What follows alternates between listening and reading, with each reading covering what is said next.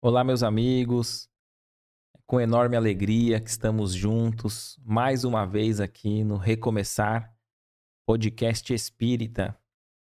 E já nesses minutinhos iniciais aqui, a gente incentiva você a colocar aqui nos comentários a sua cidade, de onde você está acompanhando aqui o podcast.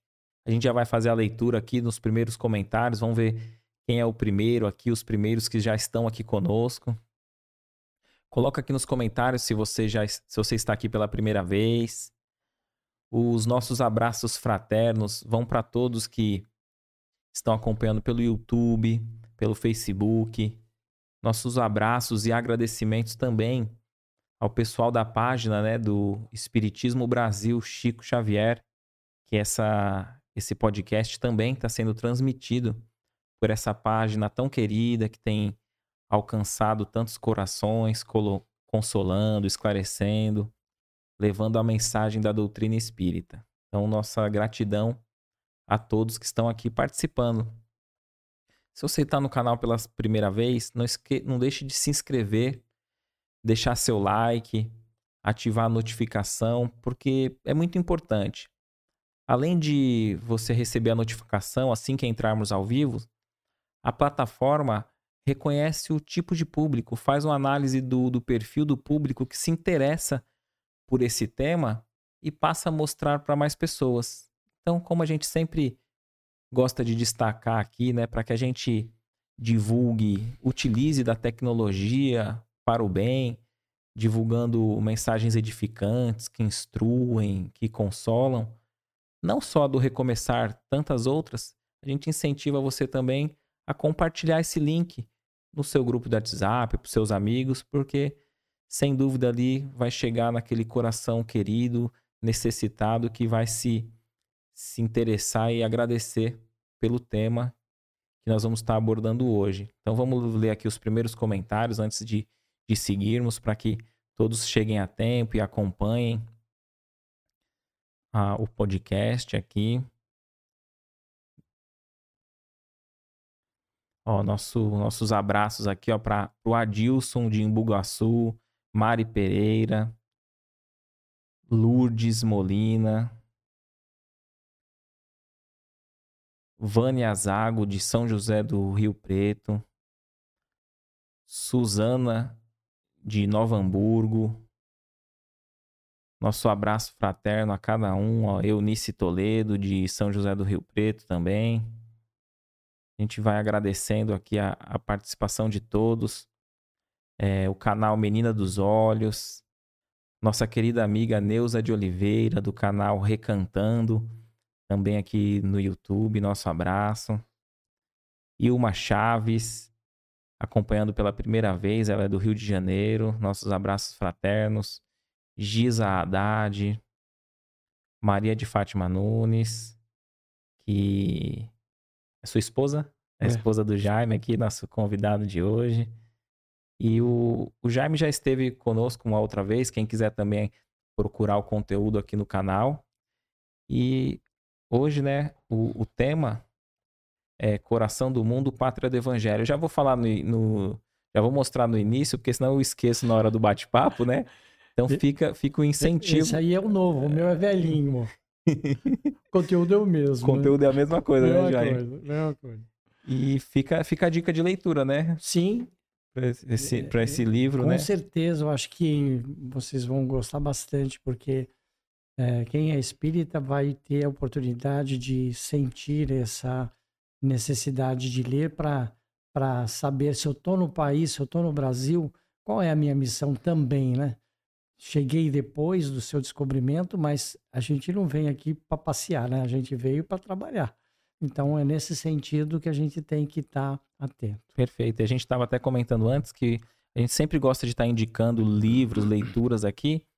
E se você gosta de ter o livro físico, você consegue comprar aí online, pesquisando e, e para que chegue até a sua casa. Mas se não for o caso, ou se você quiser até já iniciar a leitura, é, a gente encontra pesquisando no Google aí em PDF, né? Sim, então, tem PDF. A pessoa consegue achar sim, bastante sim. livro em PDF e não, não ah. deixar de se instruir, né? É, o e-book também tem é, é, o audiobook, né? Então facilita bastante, que aí você põe ali no cantinho, vai fazendo as suas atividades, o que tem que fazer e vai ouvindo, né? Fica atualizado e dá para fazer boas reflexões sobre isso.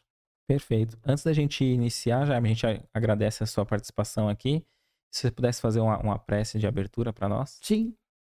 Então nós já vamos nos sintonizando com os nossos mentores, nosso anjo guardião, todos aqueles que zelam por nós, por cada um de nós, que possam insistir, permanecer conosco em todas as nossas atividades, em todos os instantes desta nossa existência, e que possa nos envolver sempre muito carinho, abrindo os caminhos, as portas, para que, juntamente com Ismael, possamos difundir, divulgar, vivenciar efetivamente o Evangelho do nosso Mestre nesta pátria, onde estivermos, poder sermos cada vez mais colaborativos e humanizados através do amor do Pai.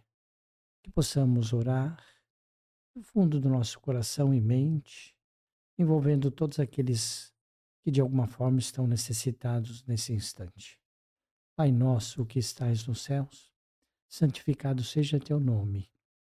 Venha a nós o teu reino, seja feita a tua vontade aqui na terra como nos céus. O pão nosso de cada dia dá-nos hoje, perdoe nossas ofensas, assim como perdoamos aos nossos ofensores. Não nos deixando cair em tentações, livrando-nos de todo mal agora e para todo sempre. Que assim seja, Senhor. Graças a Deus. Graças a Deus. Ô Jaime, como é que a gente pode por onde a gente começa para compreender esse, esse tema, hein? É, o, o livro ele é muito abrangente e eu gostaria hoje, porque também o nosso tempo não é tão grande assim, de abordar o plano é, é, que a espiritualidade superior traçou para escolher o Brasil. Né? Como é que isso aconteceu? Então, o capítulo 1 fala do coração do mundo, o 2 fala da pátria do evangelho e o 3 fala sobre os degradados. Então, acho que é, a gente vai é, entender melhor o, qual é a causa que Cristo teve e a orientação que ele teve para poder sediar no planeta Terra, é, colocado, colocando com tantos países, né, com tantas possibilidades, é, a espiritualidade ter o intuído para vir para o Brasil. E a gente vai comentar sobre isso e aqueles que puderem contribuir com alguma pergunta, com alguma com alguma colocação, né? colocação né? exatamente, eu, eu vou ficar muito grato. Perfeito, fica aí a sugestão para vocês participarem, né? No comentário, a gente vai separando, o Kaique aqui na, na produção vai enviando para nós a sua pergunta, a sua interação e já vai participando, colocando as suas dúvidas aí no, no, nos comentários. Então, Jesus já estava desde o início participando e. É, ele sentia que precisava arrumar um, um espaço em que efetivamente pudesse reimplantar o seu evangelho. Porque quando, é, na época de Roma e de, do Egito, não foi bem compreendido. E todos aqueles espíritos que, no decorrer de toda a sua trajetória encarnado, e, e todos aqueles que depois tiveram esse Cristo dentro de si desencarnando, precisavam ter continuidade, precisavam auxiliar de alguma forma a vivenciar o cristianismo. E o cristianismo que havia deixado, muitas vezes eles, é, em nome desse ser cristão, é, guerreavam, é, tinham guerras muito é, sangrentas, que em nome desse Deus tomavam posse, roubavam territórios, roubavam, conquistavam territórios. Então, foi desvirtuado. Então, no prefácio desse livro, já Humberto de Campos fala assim: o Brasil não está somente destinado a suprir as necessidades materiais dos povos mais pobres do planeta, mas também a facultar ao mundo inteiro uma expressão consoladora de crença e de fé raciocinada, e a ser maior celeiro de claridades espirituais da orbe inteira. Então, não é só celeiro material, abastecer o mundo para que não passasse fome da matéria, mas também não passasse fome do espírito. Então, o Brasil tinha, no caso, é, precisava é, Jesus encontrar um, um local em que ele pudesse efetivamente sediar e oportunizar que espíritos necessitados de reencarnar e ter como missão definida é, essa levar a boa nova para outros é, outros seres conhecerem, outros espíritos conhecerem as possibilidades que tinham de se humanizar e humanizar a sociedade como um todo. Então, o, o princípio foi esse. É, a Grécia e Roma na antiguidade tiveram essa oportunidade, mas também é, naquela hora que, que eles receberam essas informações, faltava-lhes um pouco mais de espiritualidade, né, de conhecimento cristão. Depois, é, com o decorrer do tempo, na civilização já ocidental, o Império Português e Espanhol é, foram também como missão daquelas almas é, expandirem os territórios, buscarem novos territórios, só que a, a visão que eles tinham era de buscar é, conquistas terrenas, né, terrenas uhum. né, espaços. A França e a Inglaterra também queriam já ocupar esses espaços, mas com um pouco mais, é, não de, de buscar a matéria, e sim fazer com que esses espaços fossem utilizados é, com cultura, com a utilização de um maior conhecimento, de alguma forma, né, melhorar é, o comércio, melhorar. É, naquela época não tinha, mas alguma forma de tecnológica. Mas, de... mas aí já estava por trás ainda o cristianismo.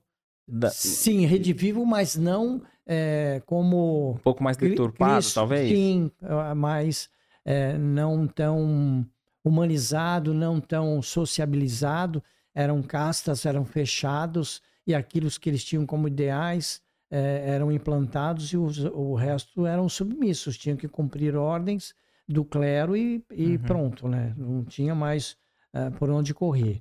Então, é, o Brasil terá também o seu grande momento, como os outros países tiveram, ele vai ter o seu grande momento no relógio que marca os dias da evolução da humanidade.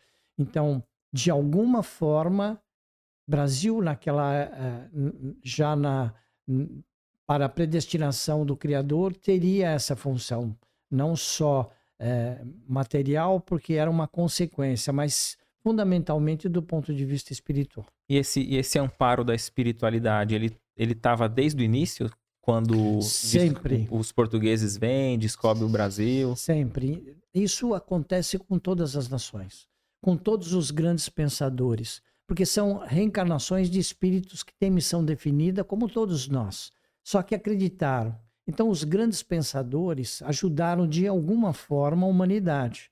Se a gente for pensar nas épocas atuais, em século XVIII, XIX, século XX, né, os grandes pensadores criaram as, as vacinas, que descobriram as doenças, eles foram melhorando a condição do ser em viver, prolongar um pouco mais a vida e, consequentemente, ter uma oportunidade que aquela alma encarnada possa contribuir de alguma forma para o bem comum porque a gente não, não, não, não foi criado para não ser feliz. Né? Uhum. Nós fomos criados para sermos felizes. E nessa felicidade é um contexto geral. Não é, é não é só a alma limpa, né? mas a preservação da matéria, do corpo, para poder a gente é, colocar em prática aquilo que tem como missão esse espírito, essa energia que a gente, quando reencarna, já tem aí um compromisso e por não saber, a gente vai fazer o nosso melhor, porque aí sim a gente vai ter a oportunidade de exemplificar e vivenciar o evangelho do Mestre com amor, com solidariedade, com humanização, com carinho, com respeito, né? Mais ou menos assim. Perfeito. Muito bem. Então, é, os numerosos é, artistas e pensadores têm essa função. E os países naquela época desbravadores, então, como Pedro Alves Cabal, Vasco da Gama, enfim, os próprios reis, né, Dom João, eh, Dom Manuel, enfim, tem, tinham uma missão não só material, mas uma missão espiritual. E a espiritualidade precisava buscar um caminho para poder, de uma forma concreta, materializada, é, chegar a essa, é, essa terra. E foi mostrado para Jesus que existia uma terra em que a parte é, de baixo dessa cruz indicaria qual é a terra estava na América do Sul. E o Cruzeiro do Sul no universo indicava qual era o caminho a seguir. Como um, um norte, um destino, como a gente tem a bússola, enfim, foi criado outros meios, é, foi mostrado para Jesus e Jesus falou: Não, deixa eu dar uma olhada nessa terra. Daí ficou encantado nessas oportunidades que, que ele tem de fazer visita ao planeta em que ele é o Senhor. E buscando esta nova terra de Santa Cruz, estava abaixo uh, da cruz, em que o significado da cruz, que é quando ele foi crucificado, ele se, uh, se doou em prol do amor, ficou marcado no universo, né, com essa com essa uh, com essa cruz. Então, a qualquer momento, se você pindar o olho no, no, no céu, vamos dizer assim, uhum. você vai ver né, essa, essas estrelas. Então, são as estrelas ali que formavam a cruz. Uma cruz e... que indicavam como guia uh, o planeta, uh, dentro do planeta Terra, o Brasil. E ali ele estava num diálogo com, com Ismael, né? Sim, é, e qual, sim. Que, qual que é o... A gente ouve muito assim falar de Ismael. Qual, quem é esse espírito? Então, o Ismael era um, um espírito muito iluminado que tinha a missão e várias reencarnações desde a época de Cristo, passou por várias, tem até tem um documentário que fala sobre as várias reencarnações e missões que ele teve, compreendidas, sempre é, levando a boa nova. E nessa, nesses processos reencarnatórios, é, ele foi experienciando várias eh, várias vivências e nessas vivências ele teve a oportunidade de falar com Cristo que era preciso realmente arrumar um espaço e esse espaço era o que a gente chamou depois de Terra de Santa Cruz. Terra de Santa Cruz, porque era a Santa Cruz que trouxe à humanidade essa oportunidade de refletir é, além desse cristianismo que eles já tinham, né? a, a renovação íntima do homem. E como é que ele poderia fazer isso? Então, é, nesse diálogo é, foi entre Cristo e, e Emmanuel foi é, dado essa oportunidade de ele a, a, Coorden, coordenar a tarefa, sim, né? a tarefa de buscar esse, essa nova essa nova terra e, e coube a ele fazer essas inspirações através de seus mensageiros de luz, é, é, buscar um caminho que, que fosse acreditado, que foi por inspiração de cada um desses navegadores e, e a permissão e a, e, a, e a aceitação desses reis, príncipes, enfim, que pudessem é, é, é, facilitar, olha, vai e busca essa terra que a gente precisa. Então, as inspirações dadas a eles, é, no caso, em, em 7 de março de 1300 e 1498, Pedro Álvares Cabral ficou destinado de, através de D. João, eh, segundo eh, e Dom Manuel, eh, depois né, na sucessão, fazer com que ele tivesse, armasse essa, essa viagem. Então ele pegou mais dois, dois, dois ficou três navios, três, no caso, três caravelas. E no dia 9 de março de 1498, ele é, pediu auxílio é, a sua esquadra toda foram ao monte e rezaram para que Deus o iluminasse. Então já era por inspiração divina para que eles pudessem realmente chegar aonde chegaram. E, e o, o, irmão X relata no livro, né, que ele teve experiências assim, né, de... Sim, de... anteriores, né, a isso, né. É, ele ainda fala é, nessa abençoada tarefa da espiritualização, o Brasil caminha na vanguarda. O material a empregar nesse serviço não vem das fontes de produção originariamente terrenas, e sim do plano invisível, onde se elaboram todas as ascendentes construtores da pátria do Evangelho. Então, tudo foi planejado, tudo foi quantificado, tudo foi normatizado, quem ia fazer o quê, quem é que uhum. deveria fazer o quê, e a espiritualidade foi envolvendo todos aqueles que tinham esse compromisso de encarnações sucessivas e que chegaram a, a nascer uh, em países que tinham essa missão de poder uh, levar a, a, outros, outros lugares essa esses, uh, possibilidades de conhecimento. E é, e é importante a gente, é, nesse livro, a gente fica com essa sensação, né? E você nos contando agora, que sempre tem o apoio da espiritualidade, né? Sim. Por mais que a gente veja, às vezes, dificuldade, a gente veja que em muitos momentos o caos está aparente, mas a espiritualidade nunca nos abandona, né? Não. Tá tudo, no, tá tudo no, no, dentro do planejado por Cristo, né? Como a gente tem o livre-arbítrio, eles permitem que a gente faça o que acha que pode fazer. Mas quando começa a extrapolar isso, de alguma forma, é, a espiritualidade é, não é que interfere diretamente, mas inspira outros para que possam conscientizar aqueles de que é uma outra maneira, há uma outra possibilidade. Não da violência, não do ataque, mas através do amor, da compreensão, do perdão, é, da, da, do juntar-se em prol de a, a pensar junto em algumas outras saídas, em algumas outras soluções. Então, eles nunca nos desamparam e nunca deixam a, como diz o outro, barco afundar, né? Uhum. Sempre vai ter uma boinha ali para mantê-lo, mesmo que a deriva, mas sem afundar. Então, aqui no, no primeiro capítulo, ele fala sobre é, o coração do mundo, a gente iniciando propriamente dito.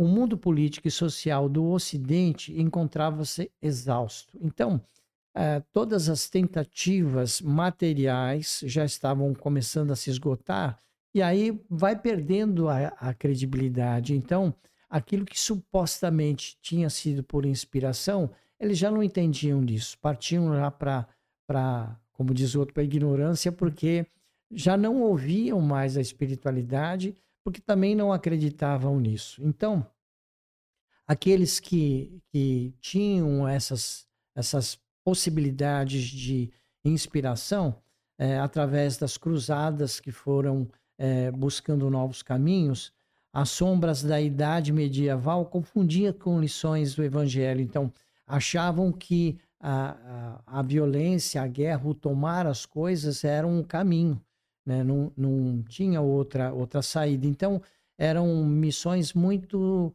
muito ensanguentadas, eram muito violentas, as guerras, né? a, a, o, o, o dominar, não pela pela, pela fala, pelo convencimento, pelo trabalho, mas sim pela imposição, né? pela algo que não, não, não cabia mais no mundo cristão. Porque tem muitos que questionam nesse caso, até aqueles que têm uma inclinação mais ateísta, dizendo que a religião fez mais mal, faz mais mal, é, visto que se matou muito né, em nome de Deus. E há quem pergunte, né, por que Deus permite, então, tanta violência?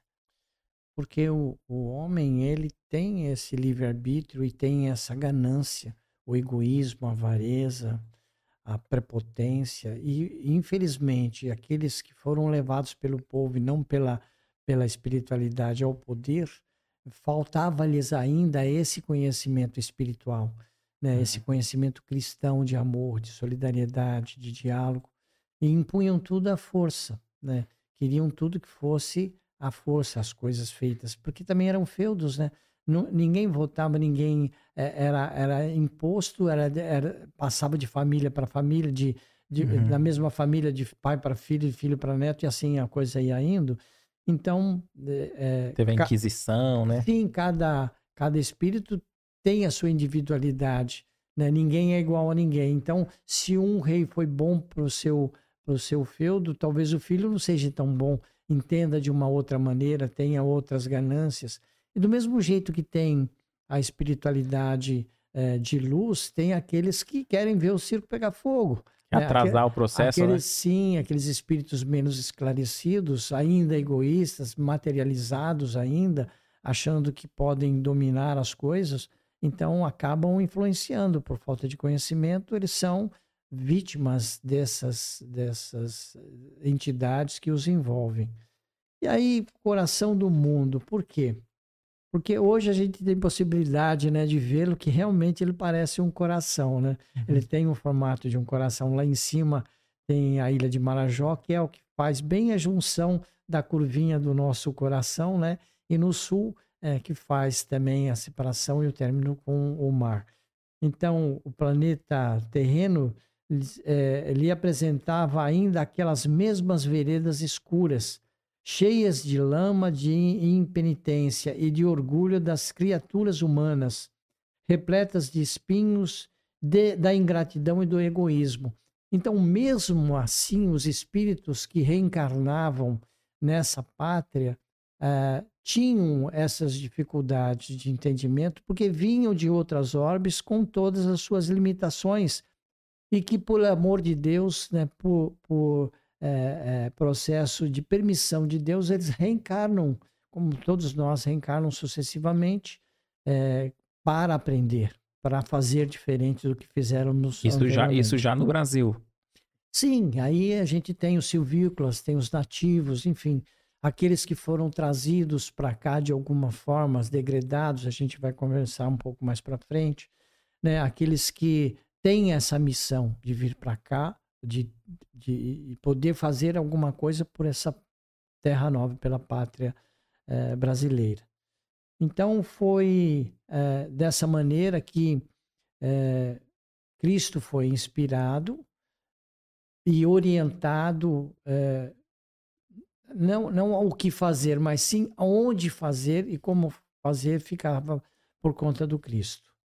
É, então, nessa, nessa sequência, é, os países haviam necessidade de comercializar e, e tinham que buscar novas rotas para poder facilitar, ter mais possibilidades de buscar novas novas uh, novas mercadorias para poder poderem comercializar com outros países, com a Inglaterra, com a França, com a própria Espanha, né? e a Espanha da mesma forma.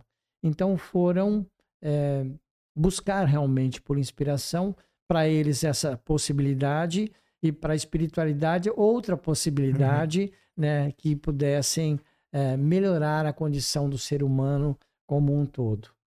E aí a coisa foi foi é, evoluindo acabaram realmente, a história diz que eles desviaram muito da, da, do, do seu percurso e aí chegaram mais ao sul né, da América e encontraram, avistaram, eh, eles tinham assim, eles tinham fé, toda a tripulação, ele, eram inspirados, mas é, quando você vê céu e água e não vê outra possibilidade, começaram a ter esses temores. Sim. E quando a espiritualidade percebeu que eles estavam assim com possibilidade de se desarmonizar, começaram a apresentar alguns sinais de esperança, tipo mato, folha na água, é, pássaros, alguma coisa nessa. Ou a onda maior, então significa que tem é, terra por perto, porque ela fica mais revolta, não é tão fundo. Em sonhos também, né? Os sonhos, né, que facilitaram a, a que eles tivessem, entre aspas, esse erro né, de percurso né, com relação à trajetória que ele havia é, é, bolado. É, e essa terra maravilhosa, bendita, que ele pudesse transplantar de lá da, da dos primórdios, quando Cristo esteve na Terra, numa terra que pudesse agora aceitar e fazer de uma forma diferente através do amor, né? através da caridade. E assim foi indo, né? Depois de alguns anos, é, esses mensageiros, no caso lá, é, em 1394, D. João I já tinha sido inspirado a facilitar que fossem construídas novas caravelas e que pudessem desbravar os mares, ainda até então não navegados, não descobertos. E aí foram passando de algumas eh, gerações em gerações até que surgiu a pátria do Evangelho. E então Dom Henrique de Sagres, que havia tido essa ideia em 1460 de fortalecer essas é, essas viagens marítimas, porque não tinha uma outra possibilidade de buscar novas terras e, na realidade, fortalecer esta, esta, esse mercantilismo, é, principalmente com os países da Europa que é, compravam bastante, mas das, das coisas que eles não tinham, e no, no caso, naquela época, era mais é, os temperos, né, algumas é, essências e outras madeira, enfim. Aí o que eles mais é de início já faz um posto ali de, de comércio é com, com pau Brasil, né? Quando aqui no Brasil, até hoje, é mais é, o extrativismo, né? Então eles continuam com o extrativismo.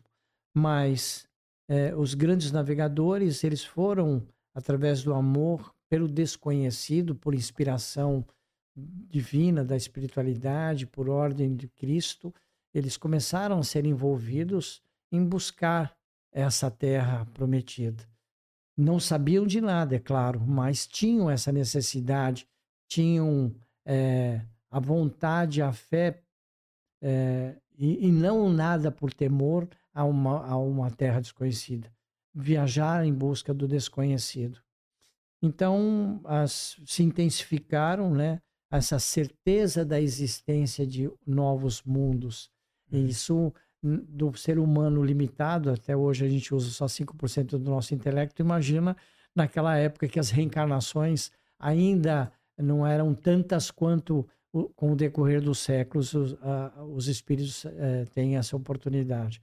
Então, já eram espíritos mais esclarecidos, que tinham como compromisso é, facilitar a vida de outros espíritos que vinham nos seus processos reencarnatórios e que deveriam ter missão num espaço novo, num espaço em que pudesse é, tudo que vier é bem-vindo, né? Porque esses, precisava disso. Esses espíritos já faziam parte da, da equipe ali da Pleiade de, de Ismael já. Sim.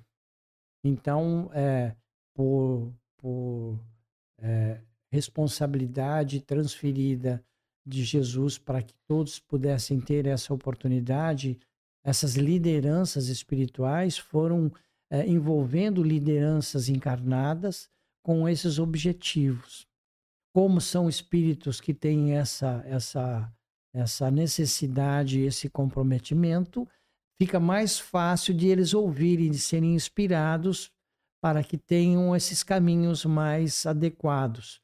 Não que isso não impeça deles ter o livre-arbítrio de fazer o que eles acham que tem que fazer, mas a predominância, ou pelo menos a insistência da espiritualidade que façam aquilo que foi acordado, que foi compromissado com o Criador.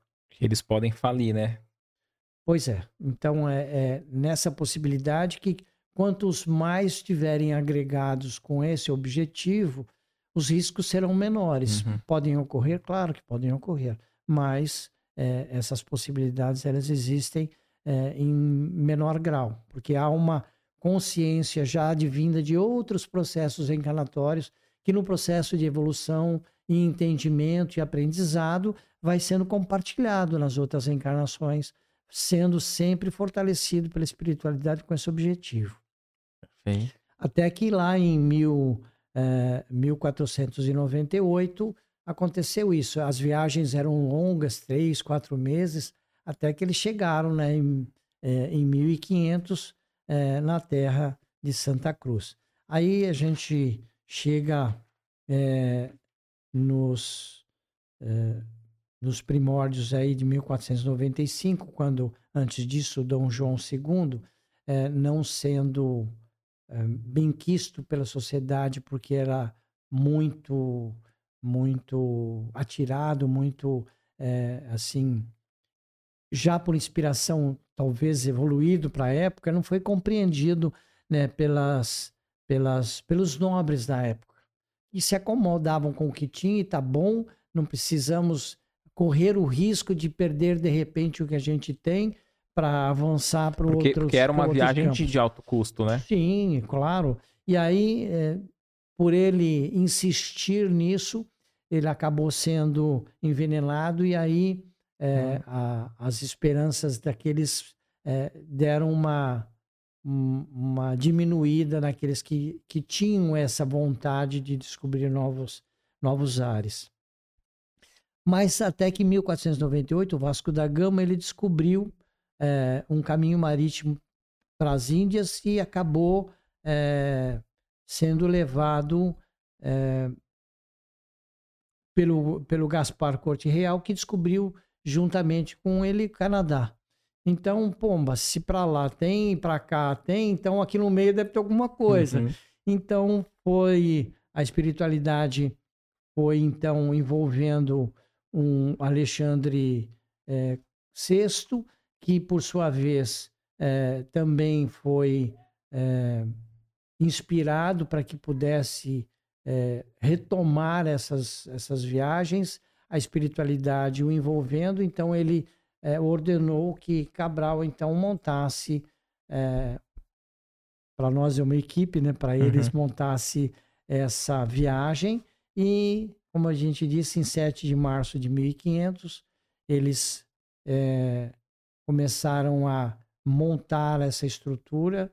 Efetivamente, é, no dia 9 é, é, dois dias depois, eles é, pediram esse auxílio a Deus, é, se reuniram em oração e nesse mesmo dia, mais tarde, eles pediram a autorização e Dom Henrique autorizou e eles seguiram o seu caminho, chegando na data de hoje, né? Você vê que saíram em março, abril, maio, junho, julho, agosto, setembro. Seis ah. meses no mar para poder chegar é, efetivamente. Não, chegaram aqui em outra época, né? Chegaram em abril, mas a gente está comemorando a, a, independência do isso, Brasil. Isso, é. Então, mas eles chegaram é, em abril, né? 21 de abril, março e abril. Foram aí, um mês e qualquer coisa, alguns dias para poder fazer com que essa terra de Santa Cruz fosse é, é, descoberta. Mas em todas as missões que eles tinham, eles levavam é, religiosos. E em todas essas esses caminhos havia o agradecimento a Deus. Rezavam a missa, todo mundo em volta recebia a palavra do Evangelho, que no caso eles tinham o evangelho cristão e que foi convertido depois a Bíblia normal que se tinha e fazendo com que houvesse essa consciência daqueles que não tinham já esse agradecimento ao Criador pela oportunidade. Então, então aqueles primeiros povoados já já tinham como a base religiosa o cristianismo. Porque eles chegavam já, e colocavam, sim. implantavam isso. E depois nas suas sequências, é, foram é, expandindo isso em todos os, os bandeirantes, quando é, a missão era ampliar o território ou pesquisar como é que era o território, aonde aonde, quantos tinham, e a coisa foi tomando um, um vulto bem grande. Eu até anotei aqui, eu não sei, são muitos milhares de quilômetros. É 8, 8, 8... milhões e meio de quilômetros é. quadrados e com 8 mil quilômetros de costa marítima. Então, hoje a gente tem essa ideia do, da, do, da imensidão que é essa terra de Santa Cruz. Perfeito, né? perfeito. E com certeza quando eles chegaram não tinham essa noção, né? Não tinham. Isso foi muitos e muitos anos que levaram para poder é, ter a inspiração divina de buscar é, novos espaços e implantar é, novas, novas, novos povos. E aí precisava de muita gente. Né? Então, os, os degredados, que é, o nosso próximo capítulo fala sobre essa reunião de todos aqueles que efetivamente têm ou tinham na época compromisso com essa pátria. E esses degredados seriam de, de, de outro continente ou até espirituais mesmo? Seriam aqueles que vêm vai, da África ou até mesmo espíritos de outros mundos que teriam que, que, que auxiliar nessa. É, aí toda a espiritualidade comandada né, por Ismael é, e, e, e inspirada por Cristo fizeram com que todas as possibilidades de é, facilitar a vida de espíritos que estavam chegando pudessem contribuir com essa terra. Então, é, pode-se dizer assim: ah, mas fizeram os índios de escravo, trouxeram escravos das Índias, foram maltratados. Sabemos disso. Mas aqueles espíritos que reencarnaram na África, na Ásia, e que tinham compromisso com o Brasil, tinham que vir para cá de alguma forma.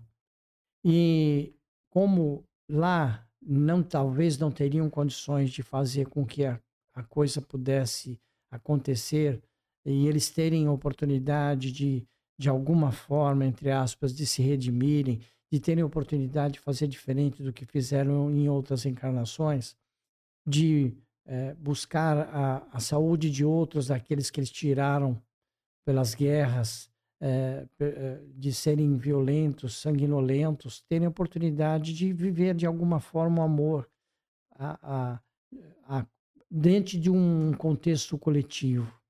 Então, acredito que todos esses espíritos que de alguma forma vieram para cá com compromissos, hum, sofríveis ou não, tinham essa como realidade ajudar de alguma forma a terra de Santa Cruz a ser santa.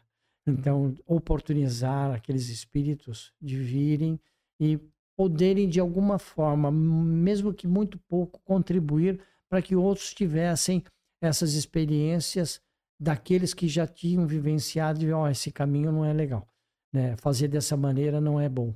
Então, foi se humanizando o ser uhum. que até então era talvez mais instintivo e menos amoroso, através da espiritualidade que permitiu até um determinado ponto que isso continuasse acontecendo, mas sempre inspirando aqueles líderes, aquelas almas que tinham esse compromisso de liderança poder se humanizar, de tratar com um pouco mais de carinho aqueles que tinham que vir, talvez, com um pouco mais de sacrifício físico do que outros. E a coisa foi se sucedendo, foi se criando novos povos, esses povos foram se expandindo, criando, se miscigenando, né, povos de outras nações, de Portugal, aqueles que vieram porque foram, entre aspas, condenados em seus países de origem, então é, leva para lá porque eles vão contribuir de alguma forma. Não dá para fugir pelo mar, se, se fugir para a selva, os animais vão comê-lo, então é, acabaram se submetendo a, a conviver, gostando ou não gostando, com as regras que haviam sido colocadas pelos reinos de Portugal e depois é, Holanda, Espanha e assim por diante. Interessante. E mesmo essas missões, né, da, da espiritualidade, é, são missões, assim, pacíficas, né? Essa parte Sim. de exploração não, não fazia parte do planejamento. Aí já é, já é um acréscimo do, da parte humana falha, né? Sim. É, só... O Emmanuel, ele, ele, ele inspirava Ismael. E Ismael foi é, predestinado por Cristo a cuidar da pátria brasileira, e cuida e está tendo muito trabalho uhum. para que isso possa de fato se transformar na pátria do evangelho. Porque coração do mundo a gente já sabe que não só fisicamente, né, ele o é, mas a sua missão também. Então, Ismael manda o, o, o, o meu coração que doravante seja o zelador dos patrimônios imortais que constituem a terra do cruzeiro. Jesus falou para ele isso, dizendo que o coração de Cristo é, colocava na mente e no coração de Ismael essa corresponsabilidade com esta pátria. E que cabia a eles, a todos os espíritos que foram fornecidos para ele em todos os seus níveis, ele poder oportunizar que eles se redimissem, que eles vivenciassem realmente o amor de Cristo. Porque aqui é a nova pátria, né? a pátria Terra do Cruzeiro é a pátria é, é, do amor, da vivência e do seu evangelho. Obedecendo às sagradas inspirações que, que o Pai, que Deus colocou para a evolução de todas essas almas, de todos esses espíritos. Então, foi assim que ele aceitou. Então, inicia desde já a construção da pátria do meu ensinamento. Foi a ordem final é, que Jesus passou. Para assim é, transplantei a árvore da minha misericórdia, espero que a cultives com a tua abnegação e com teu sublime heroísmo. Poder realmente se dedicar, como se diz, de corpo e alma, no caso dele, uhum. alma pura, a todos aqueles que encarnados se permitem é, ser orientados e inspirados por ele para que possa esta terra ser realmente abençoada, amorosamente falando.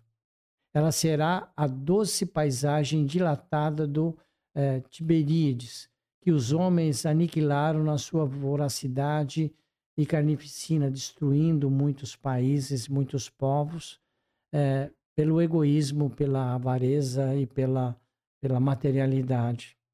Guarda esse símbolo da paz e inscreva na sua imaculada pureza o lema da tua coragem do teu propósito de bem servir a causa de Deus.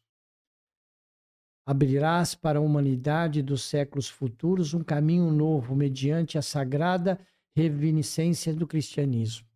É, é o, o reviver o cristianismo puro, né, amoroso de Cristo, que outrora não foi tão bem compreendido. Então ali ele lançava as bases já para preparar a vinda do, do Consolador, seria isso? Sim. Aí o que a gente diz do Consolador seria depois é, o Espiritismo lá na frente a gente vai ver isso. Tá. Mas que é, essa, essa base seria o Evangelho de Cristo. O, o tripé de Deus, né, a, o amor e a solidariedade através da caridade. Então, isso era o tripé que deveria e deve sustentar a, o caminho da religiosidade dos corações dos brasileiros, natos, nativos ou não. Chegou aqui, vai vai receber essas energias nessa direção. E foi o que foi acontecendo com o decorrer do tempo. Muitos não compreenderam, outros tantos compreenderam, e aí foi seguindo a vida. E essa, essa questão do, do Brasil, um povo hospitaleiro, tem ligação com já com esse preparo? Quero crer que sim, porque quando é, vai se evangelizando nos processos reencarnatórios, é, o brasileiro ele, ele não deixa de ser um, um povo amoroso. E se o povo é amoroso, é porque cada um de nós tem esse conceito de, dentro de nós, no nosso coração, na nossa mente, na nossa atitude. Você tem uma ideia assim: se não fosse essa inspiração divina, quando acontece alguma catástrofe, você vê que o povo não depende exclusivamente dos governantes para fazer o socorro. Uhum. A, a, mobilização de todos que estão no entorno é muito grande e supera toda e qualquer é, possibilidade que a gente faz de ah, não vai conseguir, consegue aquilo e muito mais mandando para outros lugares. Então, é, a solidariedade, o amor que o povo brasileiro tem, é, e, e, principalmente daqueles que, que é, menos têm, mais amor, mais solidariedade tem. Então a gente percebe que não é o bem material, não é o ter as, a posse, mas é ter a humanização, a humanidade, o bem-querer para o próximo. E muitos, muitos mesmo, sem exceção, ajudam sem conhecer o outro, ajuda pelo prazer, pelo amor de ajudar, de ser humanitário, de ser é, é, de pensar e agir de forma coletiva e não de forma egoísta e individual. Então, é, desde os primórdios da criação do nosso é, planeta e depois do nosso país especificamente, que Deus age assim e Cristo é o grande é, representante de como vivenciar isso é, encarnado, como você ser amoroso é, encarnado. Então, é, a ação da espiritualidade, independente da religião, e sim o sentimento que o ser, o homem tem pelo próximo. Né? A moral, a condição humana, a condição se é financeira, não, isso pode ajudar desde que tenha essa consciência, mas desde que foi criado o processo de evolução do ser humano é, nunca perdeu o amor. Ele pode estar adormecido ou de alguma forma é, não vivenciada. É, eu acho que eu nunca vi, eu acho que ninguém viu um pai é, dar pedra para um filho que está com fome para ele comer. Então é sinal que por mais perverso entre aspas que possa ser o ser humano, aquele coração, ele ainda no fundo, no fundo tem amor. Então, se tem amor, ele pode ser cultivado, pode ser plantado, semeado, expandido, para que é, a cada segundo que Deus nos dá uma oportunidade, a gente possa fazer diferente do que fez no segundo anterior, mesmo que tenha sido muito bom o que você fez, mas pode melhorar, porque faz parte da nossa evolução.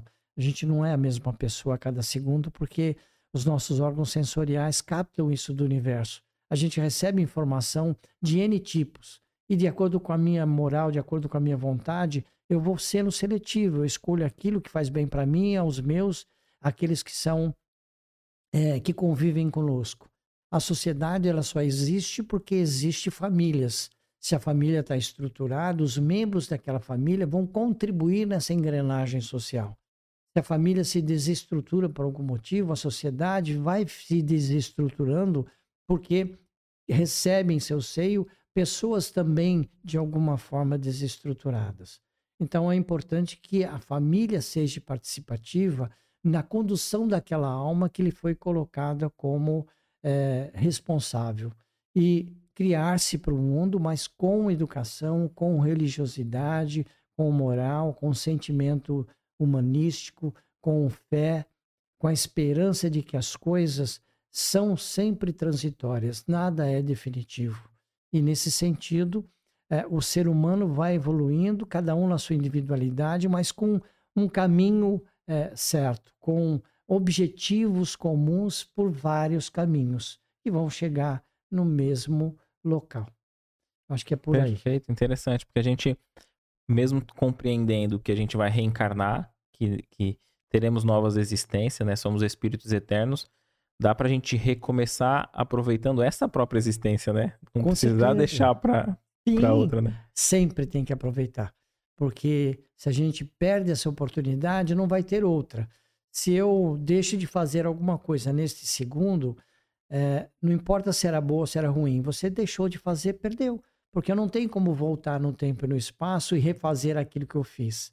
Então, quando a gente faz alguma coisa aqui, hoje a gente analisa que foi feito lá, sei lá, cinco anos atrás e que poderia ter sido diferente, sim, poderia, mas naquela época era o que eu tinha para dar, era o que eu tenho como conhecimento, foi o suficiente, foi o que eu fiz. Agora, se hoje eu tenho uma outra oportunidade que adquirir conhecimento no, no decorrer desse percurso, é outra história. Eu não tenho como voltar lá e falar, oh, me desculpe, eu fiz errado. Né? Eu vou ter que fazer diferente daqui para frente, porque aquilo que eu fiz vai servir só de referência para fazer de uma outra forma porque sou uma outra pessoa, porque seremos sempre diferentes, né? Perfeito, perfeito. É, então é mais ou menos por aí. Então essa pátria do Evangelho, é, com o decorrer do tempo, dos séculos e hoje é, liberta 200 anos que se comemora, é, os, o ser humano e o, os que estão vivenciando no Brasil, é, de alguma forma sendo oportunizado que ele evolua, que a sua família contribua, que o seu país contribua com o meu trabalho, com o trabalho de cada brasileiro, independente de ser nato, de ser é, descendência que tenha de, de qualquer país, porque ele é tão abençoado ele recebe pessoas do mundo inteiro e, e são colocadas e tratadas como se fossem nativos. Existem as injustiças? Sim, porque existem seres humanos em que é, pensam diferente, mas que falta-lhes ainda, talvez, um pouco mais de consciência cristã, né, de vivência cristã, para poder receber todos de forma indistintamente, de, de irmãos, de iguais, independente de que país venha, independente de que religião tenha, independente de que cor tenha, que raça tenha, isso é, para Cristo, para Deus, é, é insignificante, porque foi só oportunidade reencarnatória naquele país, naquela condição, naquela família, se era mais abastada ou menos abastada, mas o compromisso existe. É, tanto para o mais pobre quanto para o mais rico. É essa a missão que a gente Nessa tem. questão da reencarnação no, no, núcleo familiar, né? A gente vê nas literaturas que geralmente a gente reencarna no mesmo, no mesmo núcleo familiar, né? E pode ocorrer da gente reencarnar num outro país, vamos supor, na minha encarnação passada eu, eu ter encarnado na China? Há essa mudança também de, de reencarnações em países? Pode, porque o nosso compromisso é com, com a, a minha tarefa. E aquele que oportunizar, dentro daquelas circunstâncias em que o compromisso também daquela, daqueles espíritos estão comigo, é, se, por exemplo, é, eu vou viajar para trabalhar é, na Itália e encontro lá uma pessoa que, que eu tenho esse compromisso de viver juntos, de alguma forma, casado, enfim. É, e, e, e, me é oportunizado é, ter um, a guarda, receber um espírito como filho, adotado, nativo, não importa, é aquele, aquele compromisso que eu tenho com aquela alma, com aquele, com aquela, aquele espírito, vai estar lá na Itália. Percebe? Se eu estivesse no Brasil, se eu estivesse em outro país, o compromisso meu com aquele espírito e aquele outro que me oportunizou, ele, ele vai. Independente acompanhar. da nação, né? Vai. Ele, ele, é o compromisso que se tem de se lembrar, de se alertar, de fazer junto, é, de auxiliar ou de fazer despertar de alguma forma. Por isso que há essas é, esses desencontros, às vezes, de pensar, de família, é, como foi dito, de nascer aqui comigo e estar tá trabalhando e morando na Itália. Enfim, né, eu acho que esses compromissos é que foram escutados, foram seguidos pela espiritualidade, e se não foram seguidos, é, essas, entre aspas, acidentes do percurso que eu tinha, é, tem um outro significado, uma outra uma outra vivência que foi com o decorrer do tempo mudado. É, a gente, por exemplo, a gente estuda para fazer um, determinado tema para uma palestra ou para uma aula. Uhum. Aí você chega lá, aquela plateia que vai te ouvir, a espiritualidade detecta que tem que ouvir alguma coisa semelhante ao que você preparou, porém não no modo que você preparou. Eles vão te inspirar. Você tem o conhecimento, mas vão te inspirar de uma forma em que você atinja aquela mente, aquele coração que está precisando daquela fala que se propuseram naquele, naquele momento te ouvir. E, e você é, é, tem essa missão de levar o consolo ou o esclarecimento àquele público. E aí utilizaram-se de você, da sua energia, para atingir aquele público. Então todos nós temos uma missão todos, sem exceção. O que a gente precisa é buscar qual é essa nossa missão, né? qual é esse compromisso. E é, muitas é, é, doutrinas ou religiões favorecem isso, desde que a gente não fique restrito, bitolado, né? só ao, ao, ao meu, a minha zona de conforto. É preciso ousar um pouco mais para poder é, conseguir e, e incluir outros espaços de outras pessoas que estavam esperançosas ou esperando essa oportunidade de ter um, um, o seu conhecimento ampliado. Perfeito, perfeito. Então, é, digamos, é, nessa, nessa parte dos, dos degredados, que seria, na realidade, todos aqueles que, de alguma forma, sempre positivamente, vão contribuir para o progresso e evolução. Independente de ter cometido os delitos ou não, num processo reencarnatório você vai voltar com aquele compromisso de seguir da onde você parou ou refazer aquilo que você deveria ter feito. Então, é, muitos brasileiros é, migram, está em São Paulo, mas tem um compromisso lá no Amazonas, vai para lá né, a, espiritu a espiritualidade, juntamente com o seu mentor, facilita que você cumpra aquilo que você é, foi inspirado para fazer. Eu lembro que é, alguns tempos atrás é, eu decidi trabalhar no Pará. E, Aonde? No Pará. No Pará. É. Aí é, o, a minha mãe falou assim: ah, é, minha mãe é espírita também, muito legal a nível de mediunidade. Falou assim: ah, teu pai tinha um compromisso lá, mas como ele não pode ir, vai você. E aí eu fui realmente, fiquei trabalhando lá um ano e meio, né? E acredito eu ter cumprido o que deveria ter cumprido, não sei eh, qual era a minha missão, mas eu fui lá para ajudar de alguma forma. E aí voltei para São Paulo. Fui um tempo para o Rio de Janeiro, ficamos lá, eu fiquei também quatro anos e meio também com a minha missão lá, tinha que trabalhar lá, né, na divulgação não só do evangelho, da vivência efetiva do evangelho, mas trabalho material. E, e, e assim...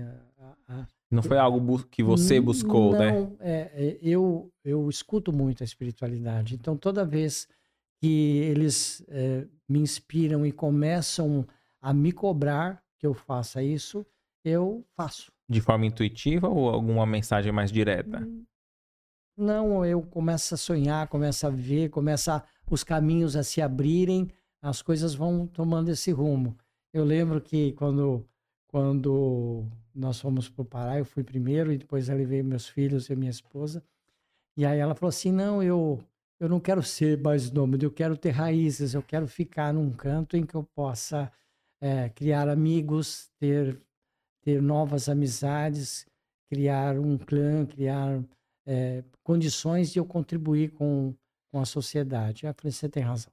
Aí a gente veio para Praia Grande. Mas é, é assim, eu acho que. Já estão há quanto tempo na Praia Grande? Há uns 55 anos, mais ou menos.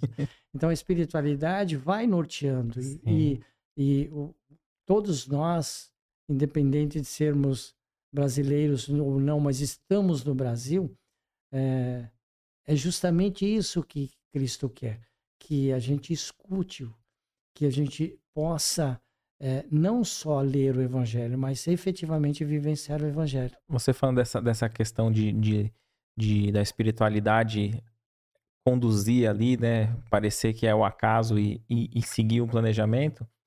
Eu lembro do, do Haroldo Dutra, né? Que ele traduziu o Evangelho direto do, do, do grego e do aramaico. Só que ele é juiz, né? Então ele não tinha tanto tempo assim. E do nada mudaram ele para ele ser juiz numa cidadezinha lá longe. Não dava para ele levar a família. Ele não tinha como levar a família. Ele ficou até meio triste. Ele, caramba, né? Mudou totalmente a raiz dele, né? Como você citou. E ele foi lá nessa cidadezinha. E ele falou: Meu, eu não tenho família aqui, não tenho o que fazer.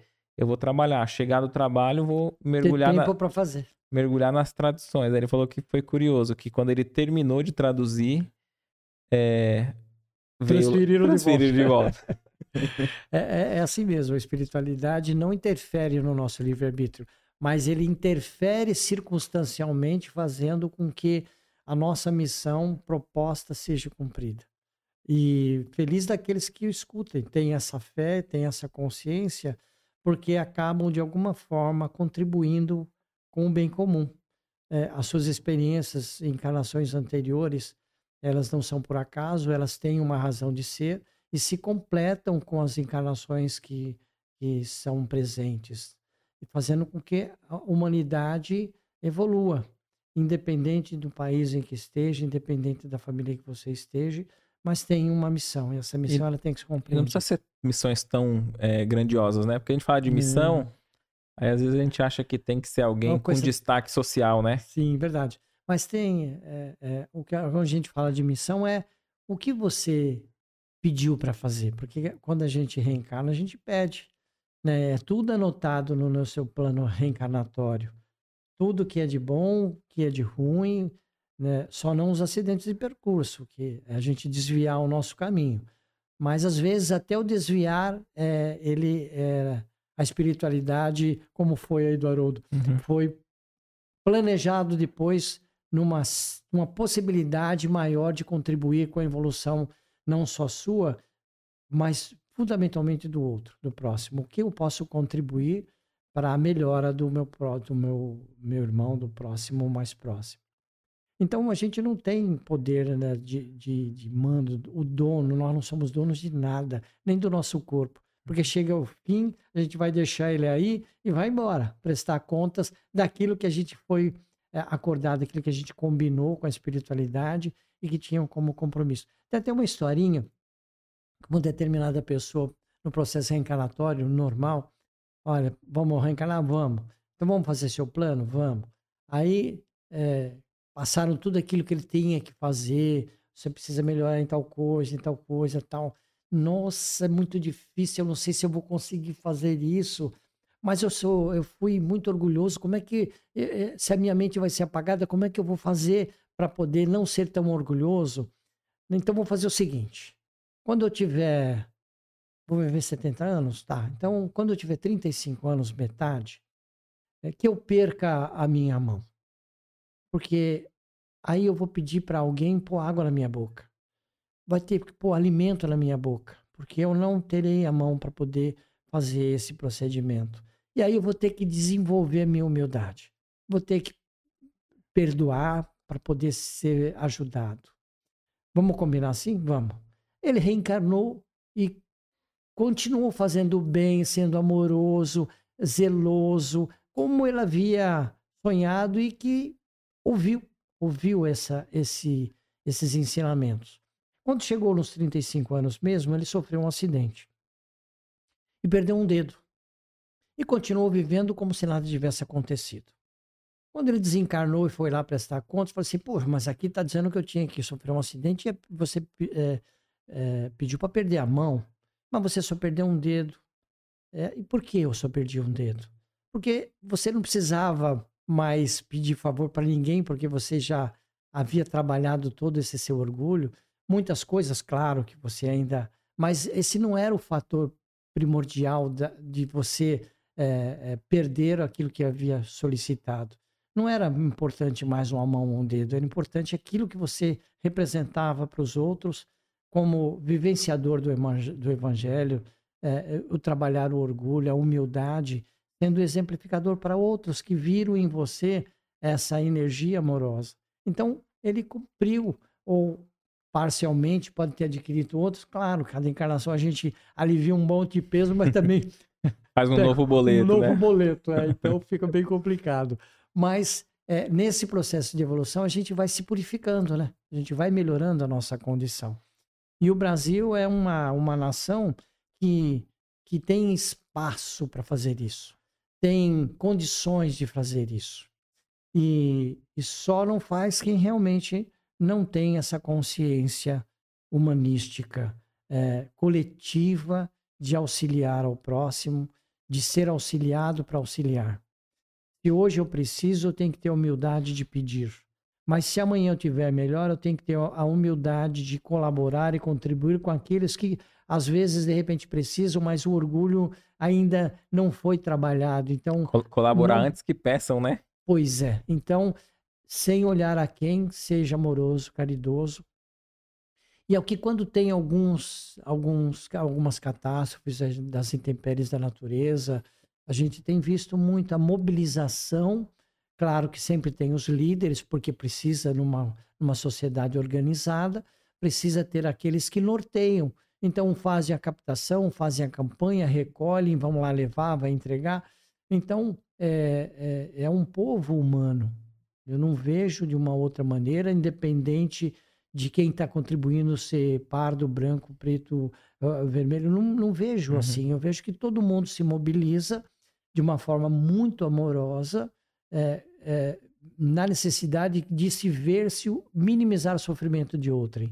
Então, eu acho que a pátria do Evangelho é, tem isso dentro do seu ser e todos aqueles que reencarnam nessa pátria já vêm com essa inspiração divina de alguma forma contribuir, de alguma forma engajar-se numa corrente ou católica, evangélica, é, numa, numa seita, numa doutrina em que eu possa vivenciar né, de uma forma muito humanística, numa forma muito amorosa, aquilo que eu tenho como compromisso. Você falou de outras, de outras religiões também cristãs, né? É, o, o livro que, que conta esse lado histórico e espiritual, né? Que a gente está analisando, é Brasil, Coração do Mundo, Pátria do Evangelho, é um livro espírita. Mas esse compromisso não é só dos espíritas. Não, esse compromisso é do espírito como um todo é que a gente está dentro dessa doutrina que nos esclarece que, é, através do amor, através da caridade, a gente chega a, a Cristo, chega a Deus. Porque é, o próprio Evangelho diz: Deixe vir a mim as criancinhas que são puras de coração.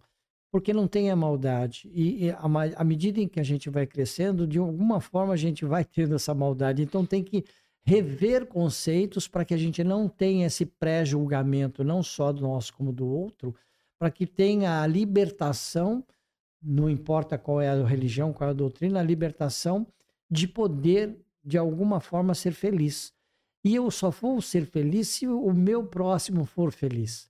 Porque é muito difícil você ver o seu filho passando fome e você com comida. Então, ah, mas é meu filho, eu vou dar. Né? Mas e o filho do outro? Uhum. E se a gente for ver, é, todos nós é, é, geneticamente temos uma, uma mesma raiz. Porque se a gente for ver, por exemplo, a nível de Brasil, né? É, o, o, português que chegou, que morou aqui, casou com a Índia, né? Então a, as coisas foram sendo é, é, é, como é que eu posso dizer? mescladas, miscigenadas, foram, mas que as origens são sempre as mesmas. Então, se a gente for ver, é primo do primo do primo do cunhado do, enfim, os nomes que se tem para designar qual é a linha é, genealógica nossa.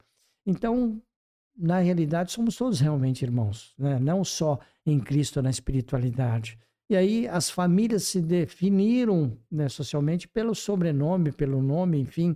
Mas se a gente for ver, né, a mesma raiz do Silva, do Oliveira, do Souza, enfim, se a gente uhum. for buscar lá, lá atrás, lá atrás, lá atrás, são as mesmas, mesmas famílias, né, oriundas. Perfeito. Então, dentro da espiritualidade, não existe esse separatismo, não existe essa, essa separação, esse desagregar.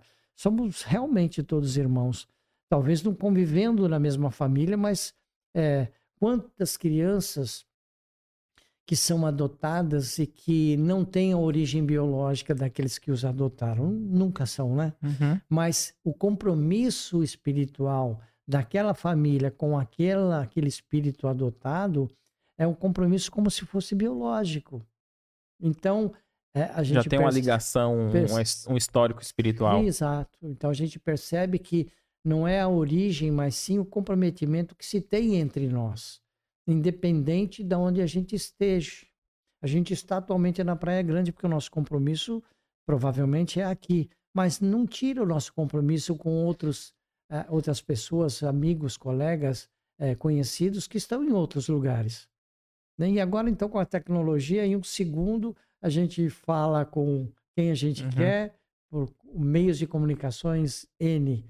Então, as distâncias que outrora a gente era dificultado só indo de navio, de avião, de barco, de, de carro, sei lá como. Agora, via internet, via telefone móvel, você faz isso com muita tranquilidade. Sem dúvida. Na, na sequência aí, é, já chega o, o, a questão do, do espiritismo, que eu tenho uma pergunta para fazer sobre assim, se o Brasil sendo esse coração do mundo, é, ele passa primeiro com Allan Kardec pela França, né? E por quê? e não depois já direto no. Porque a espiritualidade achou por bem num povo já mais desenvolvido tentar colocar por lá essa consciência cristã dentro do espiritismo é, que pudesse dizer que o ser é, é imortal, a, a, a, energia divina é imortal e as é, muitas é, é, doutrinas acham que ela não é imortal, né? que finda a matéria, finda essa energia. Mas se não fosse assim, se a gente usar, usar da, do raciocínio lógico e da fé raciocinada, que adiantaria a gente reencarnar, ter família, estudar, ter filhos, compromisso com a sociedade, estudar e contribuir com a sociedade, depois tudo aquilo que eu aprendi vai para o buraco, morro e acaba, finda, e eu não terei mais oportunidade de dar continuidade àquilo que eu iniciei. Uhum. Então, a lógica nos diz que é, eu retomo da onde parei, com compromissos pretéritos presentes e futuros, é, com a minha mente é, parcialmente apagada, e a ciência explica isso.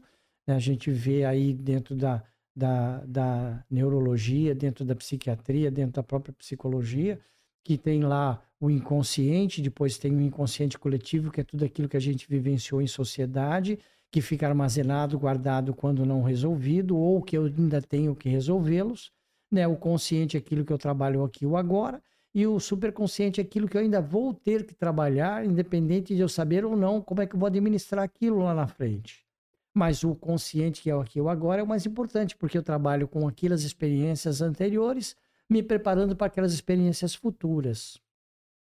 Então, é, achou talvez a espiritualidade por bem tentar implantar numa cultura é, mais evoluída do que é, no Brasil que estava começando é, com essa essa é, consciência mais ampla é, cristã de, de como é, o ser humano pode se melhorar tendo esse autoconhecimento.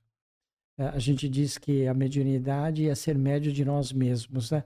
Então, se eu não me conheço, se eu não me vejo, como é que eu vou melhorar? Como é que eu posso amar se eu não sei o que é o amor? Como é que eu posso ser caridoso se eu não sei dentro de mim o que é caridade? É, é, as coisas elas têm que ser mais racionais para que eu possa buscar no meu coração o lado amoroso e colocar de forma consciente aquilo que eu tenho como sendo a minha verdade. E aí a gente forma a personalidade de cada ser, mas que a energia divina está dentro de nós. Se for tirada essa energia divina, fica um monte de carne morta, né? Fica aí, deixa... sem nenhuma movimentação. E, e, esse subconsciente, ele, ainda que a gente não, não compreenda, é, ele interfere essas experiências de outra existência na nossa atual? A gente vai buscar sempre que precisa, a espiritualidade permita que você busque. E aí trabalhe uhum. isso. É, é, muitas vezes, é, vou dar um exemplo assim meio, meio estranho, mas tudo bem. Você passa por um lugar e diz assim, nossa, eu conheço esse lugar, eu já, eu já vi essa árvore. Ou então, eu conheço essa pessoa de algum canto, eu já vi essa pessoa em algum lugar. Então, às vezes, é, você viu dessa encarnação. E aí, um mês depois, sei lá, você não está pensando em nada. Ah, aquela pessoa eu vi hum, quando eu fui passear em tal lugar, enfim. É, vem, desarquiva isso. Uhum. O, o, teu cérebro ele vai buscando. É, é, é como um computador que você uhum. deleta as coisas ou manda para lixeira. Né? E aí você tem que buscar na lixeira. Aí tomara coisa... que, tá lá, que esteja lá, né? então, as coisas que a gente tem que fazer não resolvidas ou que estão meio resolvidas e que estão precisando ser desarquivadas, elas são a seu tempo, quando você tem essa maturidade desarquivada. Ah, mas não vai ser nessa encarnação? Tudo bem, vai ficar arquivado, porque a gente não perde nenhuma informação, fica no nosso perispírito e leva isso para nosso espírito como um todo. E aí ele vai é, tendo nesse processo de evolução. Por isso que eu disse que se a doutrina diz que a gente morre e tudo morre, eh, eu, eu, eu, eu, do, da, do, ponto de vista racional, eu não, não tem aceito. sentido, né? Não tem, porque senão, é, veja, as crianças, por exemplo, que nascem, sei lá, dois, três anos atrás, cara, elas pegam um game que está tudo em inglês e ela detona. Ninguém explicou para ela qual eram as etapas. Ninguém falou que aquilo é inglês. E ele entende a dança, a fala, é, uma série de coisas que a gente observa, fala assim, ah, mas isso é tecnologia, mas aquele espírito não vivenciou a tecnologia de hoje, mas deve ter vivenciado tecnologia da época em que ele vivenciou, não sei se naquele país, ou nesse país, ou em outro for, em outro local. Mas a gente percebe que o espírito que está nascendo hoje é muito mais evoluído, muito mais.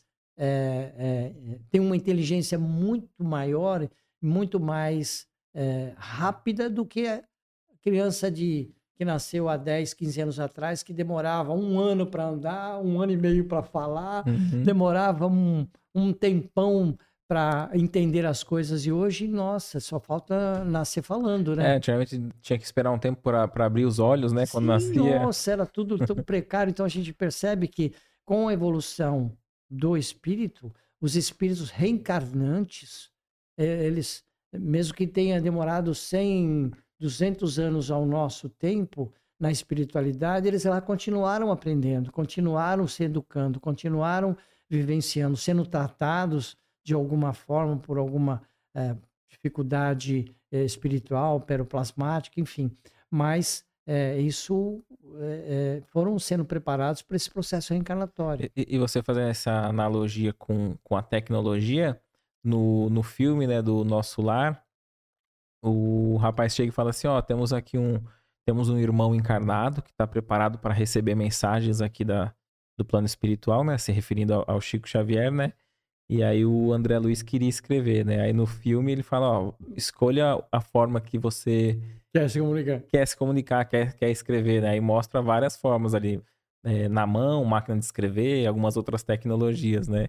Então às vezes a tecnologia já tá mais avançada lá e ele pode exercitar e quando vem já está sabendo lidar, né? Eu vou, eu vou te dar um outro exemplo que talvez você nem lembre ou nem saiba, mas os mais velhos vão saber. Tem um desenho chamado Os Jetsons. Não sei se você já viu alguma vez. Uhum. Há muitos anos atrás ele já tinha uma alta tecnologia. Quer dizer, quem bolou aquele desenho já estava inspirado para o futuro. E o futuro de 50, 60, 100 anos à frente. Né? Em que o carro se transformava numa mala já no monitor de televisão você falava com a secretária, falava com a esposa, enfim.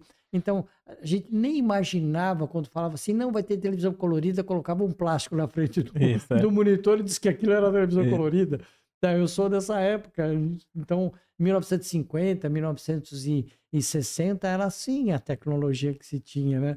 Mas você vê como é que evoluiu com uma rapidez. Falava assim, não, vai ter um telefone no futuro que a gente vai ver outra pessoa do outro lado. Imagina. Não conseguia nem imaginar, né? não dava para imaginar. Então, tu vê que o processo de evolução do ser reencarnante, ele é muito acentuado e aos olhos vistos, só não vê quem não quer.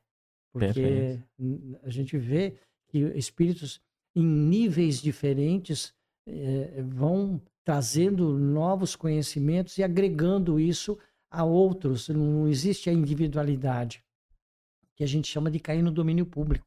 Né? Cai e, e vai todo mundo usando isso de uma maneira muito, muito natural, muito normal. Então, como é que se conseguiria isso se não fosse a evolução do ser? Se não fosse essa alma encarnada, de um espírito já evoluído a, a um determinado nível e que vem buscar nessa encarnação novas possibilidades de crescimento e de evolução. Então a espiritualidade com certeza está muito mais, muito mais evoluída, mas a gente talvez não tenha condições de entendê-los nessa encarnação, nesse momento. Então tudo é gradual, tudo é preparado tanto quanto a nossa evolução, o nosso país, os países vizinhos, enfim, tudo tem uma razão de ser. O que a gente precisa é ser coerente, né? Ser coletivo e pensar de forma coletiva, humanística, amorosa, solidária, menos egoísta, menos prepotente, para que a gente possa é, ter esse processo de evolução cada vez mais firme, mais acentuado em cada ser. Perfeito. Tem alguma outra questão que você queira dar continuidade aí? Depois a gente também tem as perguntas do pessoal. Não, eu acho, acho legal se abrir perguntas, porque é. aí a gente vai ampliando aí, se, se a Sim. gente puder. Eu acredito que é, no próximo item, que é o 4, fala sobre os missionários. E aí a gente já praticamente comentou sobre a missão de cada Sim. ser. Então, a gente praticamente já resolveu o problema dos missionários, que é um, uma, uma missão do povo e da cultura desse povo, que vai agregando a outras culturas, acrescentando e melhorando a cultura que outrora era nativa e passou a ser coletiva, porque deixou de ser individual para ser coletivo. À medida em que há essa consciência de contribuição coletiva, aquilo que eu tenho como, como função eu passo a compartilhar. Eu sou uma, um dente da engrenagem que vai mover aquela máquina. E sem esses dentes, a máquina trava, ela não consegue andar. Então, todos nós somos importantes na família e todos nós somos importantes na sociedade. Porque a família cria espíritos individuais que têm compromissos individuais e que vão cumpri-las na sociedade. Eu saio da família e vou para a sociedade. E na sociedade eu tenho uma função. O que seria de nós aqueles que têm como missão ser é, coletores? A humanidade ia se acabar em, em vírus, em bactérias, uhum. porque não teríamos as pessoas que têm como missão ajudar a sociedade em limpar. Sim. Então, o que seria não é só os grandes profissionais, todo e qualquer profissional é um, um, um dente dessa engrenagem, é, é uma, uma parte dessa engrenagem que se esse dente quebrar ou falhar ou não existir, a engrenagem não vira. E a gente sentiu isso, muito isso na pandemia, né? Então. Quantos serviços foram parados e a gente não engrena. Teve a oportunidade de valorizar mais, né? Então a máquina toda da sociedade parou. Uhum. Porque faltou N dentes dessa engrenagem Sim. que gera toda a função funcional da sociedade. Porque ficou todo mundo nas suas famílias fechadas, né? E aí ninguém saiu para nada. Então não podia comer, não podia dormir, não podia, sei lá, a, é. a, as coisas ficaram ruins, não pode ficar doente. Né? Sim, sim. Porque ele não tinha médico para cuidar, não tinha remédio para tomar, não te... Então, sim, então ficou sim. bem complicado.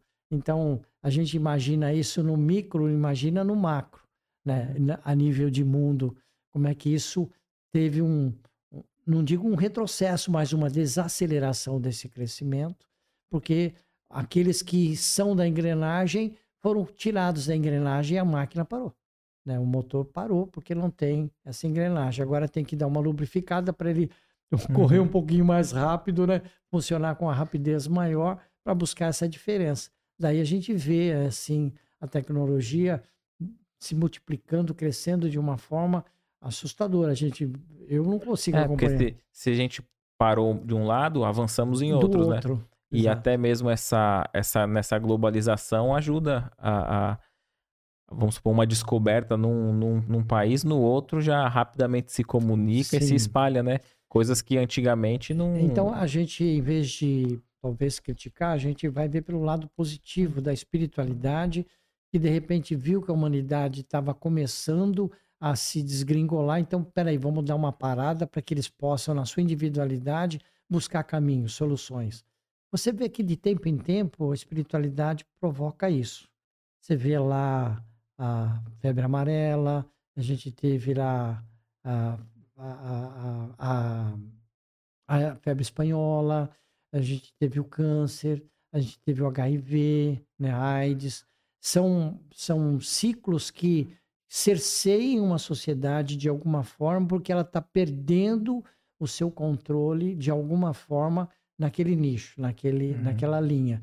Então, convergem para que as coisas elas deem uma, uma bloqueada, dá uma parada para que haja de alguma forma uma saída é, mais equacionada, mais humanizada diante daquela problemática que foi criada pelo próprio homem, por um desajuste ou por um descontrole e aí há uma, uma, uma interferência da espiritualidade provocando aí um. Então, um alerta, um como um alerta, né? Pra gente. É... Buscar outro caminho. É. buscar outro caminho. Revisar aquilo que nós estamos fazendo, né? Sim. Isso é a nível de mundo, não é a nível de Brasil. Né? Uhum. O Brasil sofre tanto quanto é, todas as influências positivas e negativas de todo esse mundo, que é permitido, a espiritualidade permite, porque senão não teria evolução. Uhum. É, é instigar que cada um encontre caminhos que vão completar ou melhorar essa engrenagem como um todo. Então a ciência está aí, né, a tecnologia está aí, mas existem por trás disso tudo espíritos iluminados que vêm com essa missão. Cada um no seu nicho, né, cada um na sua capacidade e vai contribuir nessa engrenagem. Que seríamos de nós se não fossem os agricultores, né? que seríamos Sim. de nós se não tivesse a comida né, material, mas que também se não tivesse a comida espiritual. O pão que nos dá a força, a fé, a vontade, o auxílio, a, o ser é, humano. Né? Então também estaria solto, só havendo um único viés. E aí entraríamos também numa outra crise. Então, as crises vão existir sempre para que o ser humano possa encontrar outro caminho. Dê uma parada sempre evolutiva, né? A gente nunca regride. Sempre estamos evoluindo de alguma forma ou de outra, nos nichos mais rápidos, outros mais lentos, porque precisam mais ideias, mais cabeças pensantes, porque essas energias elas estão sempre sendo renovadas e alimentadas por essa espiritualidade que nos dá essa condição de evolução. Perfeito, perfeito. A gente desde já agradece a todos que estão participando aqui com a gente. E aqui tem uma pergunta da Aline Vanessa, ó. Minha filha tem nove anos. Desde pequena, fala que vai para Paris. Percebo que ela é um espírito evoluído. Então, é isso aí. E não tem como segurar. Não tem, né? Não tem. Só não precisa se deixar missão, agora, né? Se a missão dela por essa, ela, essa, esse espírito, essa energia vai se preparar vai se adequar para isso e vai. Não quer dizer definitivamente. Uhum. Né? A gente tem vários amigos que, que, que uh, estudou engenharia, se formou em, em, em engenharia mecânica e trabalhou, acho que na Ásia, oito anos, trabalhou na França cinco anos, trabalhou na Itália dois anos, né, com uma multinacional, mas que tem a sua missão não só material, porque enquanto eu estou lá, eu não vou ser um ser humano máquina de trabalhar 24 horas por dia. Então eu tenho um compromisso. Como ele fez mocidade, eu tenho certeza que ele deve ter exemplificado muito o evangelho de alguma forma naquele país em que ele tinha aquela missão. Acabou aquela missão, voltou para o país, voltou para o Brasil e tem uma outra missão. Né? E assim vai indo. Agora no Guarujá e vai indo. A missão ela continua. Não é só material. Né? A gente anexa a nossa material, aquilo que a gente tem como espiritual, porque eu vou contribuir para que outros tenham uma condição de vida melhor. Eu facilitar essa vida. E todos aqueles que estão comigo contribuindo nesse sentido. E nesse, e nesse caso, um, um, uma mãe que já observa isso, ela também já pode ir trabalhando o, o, o desapego dela mesma, né? De, vamos supor, o filho cresce quer, e tem uma. Facilitar que ele se prepare para isso, porque é prazeroso para um pai para uma mãe ver a, o seu filho realizado, o seu filho é, humanizado, o seu filho amoroso. Então, é, é, se é missão, independente de. A gente não perde filhos, né? Uhum. É, é, a gente não, não perde isso. É, a gente os acompanha, mas a gente fortalece no fortalecimento deles. Então, eu acho que todos os. A nossa missão também é essa de preparar os nossos filhos para esse futuro, para a sociedade, porque ele foi preparado, exemplificado no nosso, no nosso seio familiar. Então, tudo aquilo que a gente vivenciou de bom, eles de alguma forma captaram. E o de não tão bom também. Só que num processo seletivo, na, no crescimento e na avaliação e compromisso daquela alma, ele seleciona aquilo que ele tem como sendo dele e aquilo que não me pertence mais. Então, é, é o que a gente tem inclusive pra, para a família, fazer uma reflexão em cima disso, né? Não é onde eu errei, é onde eu poderia melhorar. Como eu não, não posso voltar naquele passado, daqui para frente eu posso fazer diferente. Então não é castigo, mas sim é aprendizado diário de, de processo de evolução e contribuição, não só com a família, com a sociedade, porque aquela aquele membro que era da minha família, aquela alma, vai contribuir de alguma forma na sociedade, de, de alguma maneira. E não precisa, ah, porque nasceu no Brasil, tem que morrer no Brasil. Não necessariamente, porque a missão ela está aí, é de cada alma. E essa alma vai aonde está a sua missão. Perfeito, perfeito, muito bem explicado. Aqui a Mônica Saad, sempre conosco também, nossos abraços fraternos. Ela diz assim: ó, gostaria de fazer uma pergunta se a pessoa que é católica pode ter um sentimento de que vai desencarnar? Um católico também pode ter essa é, sensação? Qualquer religião, porque na realidade a, a, alma ela é individual. A alma ocupa o corpo, é, porque o espírito é a energia. À medida em que eu desencarno, eu, eu deixo esse corpo, ele, essa alma deixa de existir porque volta a ser espírito. Então, é, independente de que religião, onde eu esteja, é, que país eu esteja, eu continuo sendo eu, né, a minha alma, a minha energia, com a minha missão.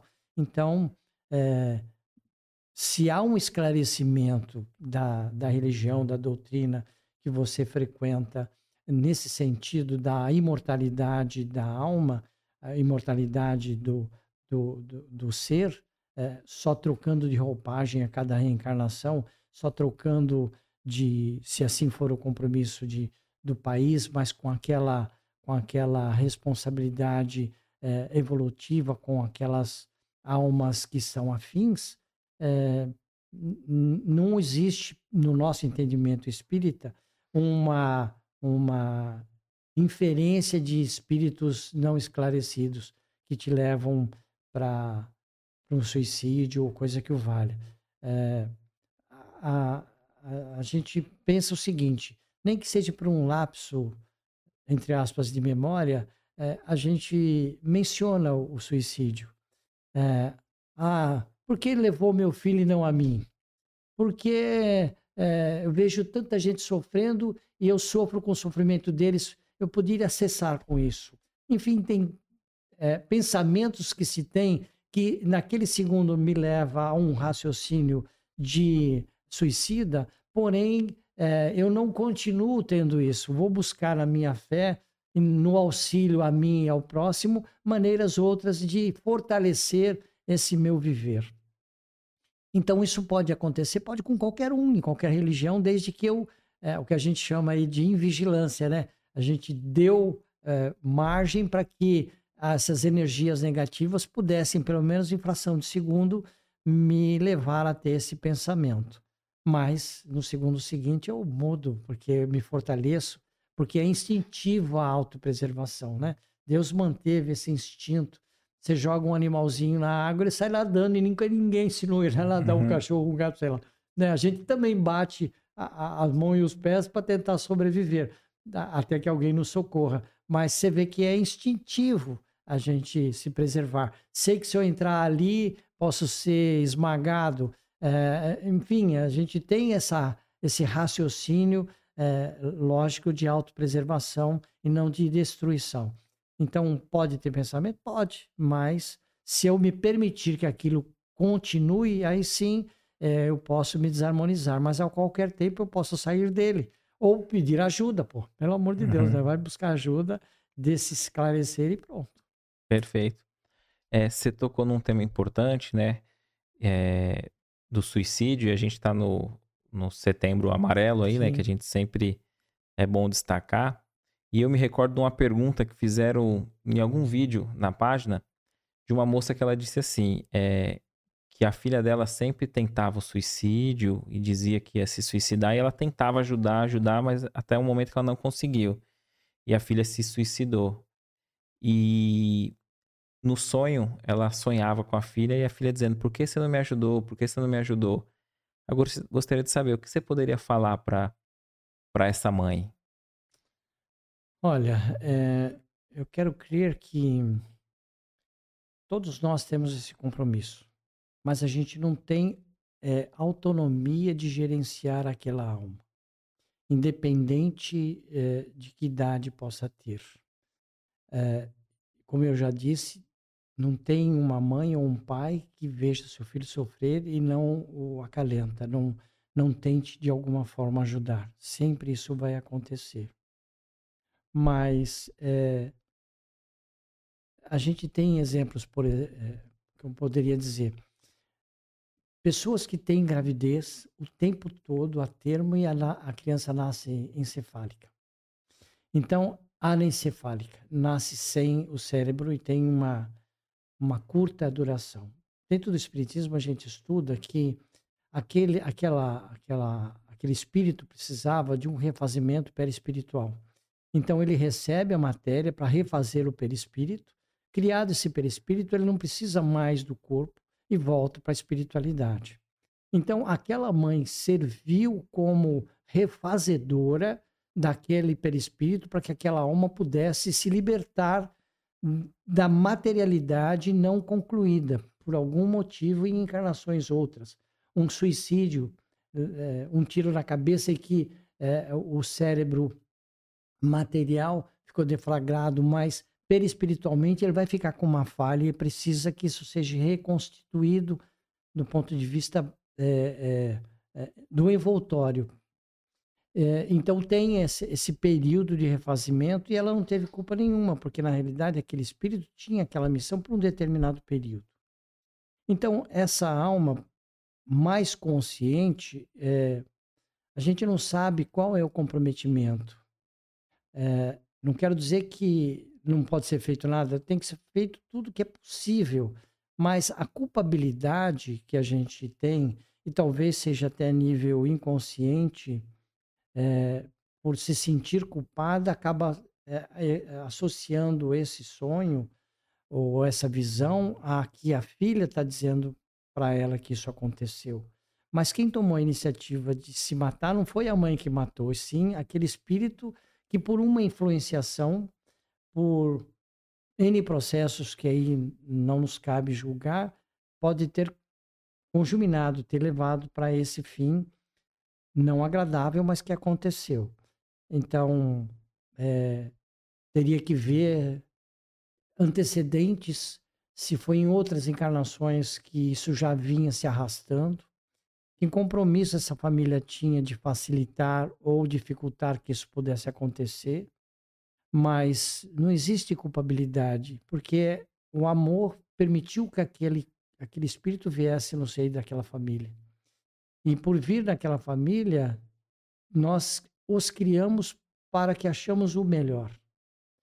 E se essa criatura não entendeu o que é melhor e o compromisso daquele ser que estava sob nossa tutela, por ter o seu livre-arbítrio e a sua autonomia, mesmo com tenridade, existem outros fatores. Hoje a gente entende a mídia, existem famílias outras, a educação de outros cantos, a influenciação da sociedade, o querer ser inserido num grupo e que o grupo não me permite, desde que eu não faça aquilo, eu tenho que fazer aquilo que eles querem. Enfim, tem N fatores que podem ter contribuído. Há um tempo atrás, tinha lá a baleia azul, lembra? Que as crianças eram, pela mídia, é, é, levadas a se cortarem, a, a, sangrar e ter prazer naquilo. Enfim, é, existem espíritos bons espíritos não tão bons em que se comprazem, entre aspas, com a desgraça alheia. Então a gente não sabe até que ponto cada um deles está compromissado com alguma coisa.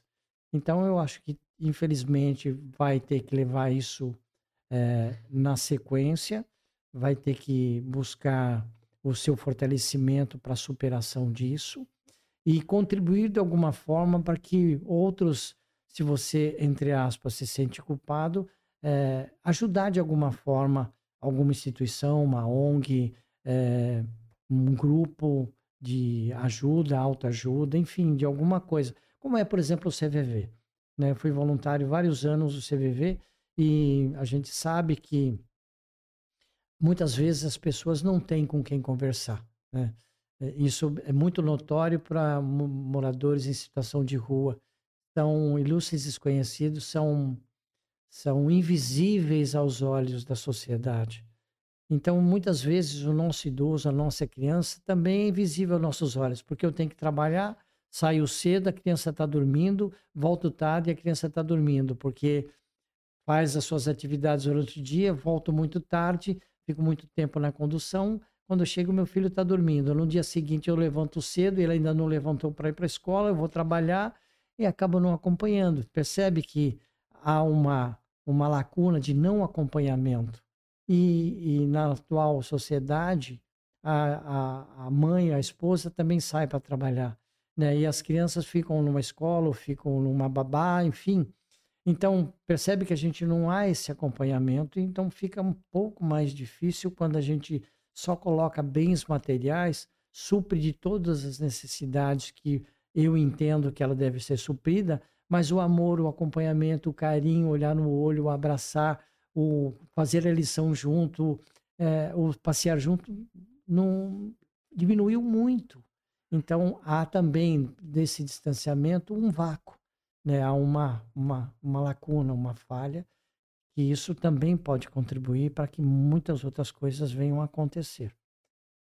Mal da sociedade do século XX e impregnando o século XXI. Perfeito, muito bem explicado. A gente agradece aqui a participação de todos. A Neuza pergunta assim, ó. No seu entendimento, a expectativa da espiritualidade está de acordo com a nossa realidade é, histórica de violências? Então, eu, eu acredito que a espiritualidade permite que todos tenhamos a oportunidade de fazer diferente. Se eu, se eu bati e apanhei, eu sei que tem o efeito é, contrário na mesma intensidade. A ciência já explicava, a própria física diz que para mim jogar uma pedra, sei lá, a 10 metros de altura, eu tenho que, tá, tem que ter um impulso de X forças Joule, como eles explicam, para poder ela ter a velocidade para chegar a 10 metros de altura. Só que é, eu tenho o efeito gravitacional em que vai puxar essa pedra com a mesma intensidade, dobrando, porque ela tem agora a ação gravitacional. Então eu preciso ter uma força maior para poder ter a mesma intensidade de é, anular, no sentido contrário, essa força gravitacional. Então a ciência física explica isso. Então, da mesma forma, é, é, pergunta mesmo? Da, da, dessa questão, se está sendo correspondida, ah, né? Sim, Isso, sim. É. Então, se eu é, causo dano, machuco alguém, é, eu estou passível de ser da mesma forma atingido. Então, se não foi bom para mim, não foi bom para o outro.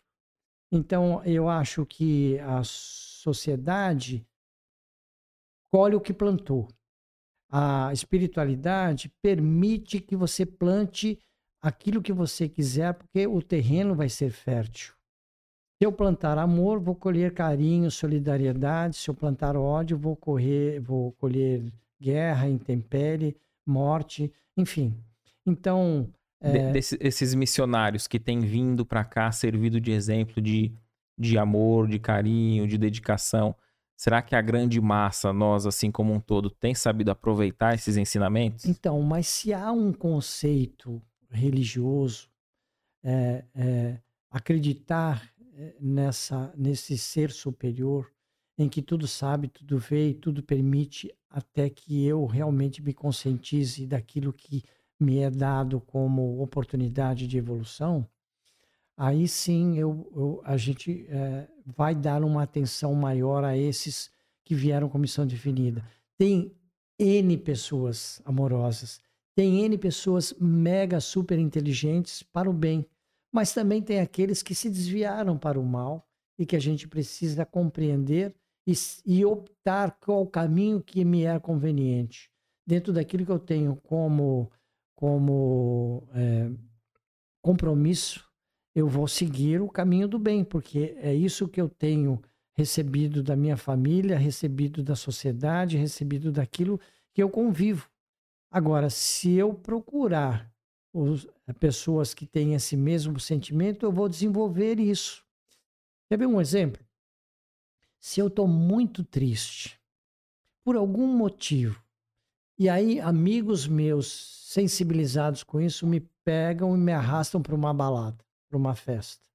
Não, mas eu não tenho condições, eu vou ser uma péssima companhia porque eu estou muito triste, estou muito desolado. Não, você vai assim mesmo. Daqui a pouco você está lá sentadinho, mas a música te envolve, o barulho te envolve, a alegria te envolve. Daqui a pouco você está dançando, você está cantando, porque aquela energia positiva te envolve. Ou ao contrário, estou muito feliz, mas tenho uma amiga que perdeu um outro amigo muito chegado e ela vai no velório e eu não vou deixá-la sozinha. Eu vou nesse velório com ela, estou feliz, estou de boa. Daqui a pouco eu estou chorando, porque entrei naquele clima de tristeza, de perda, de tédio.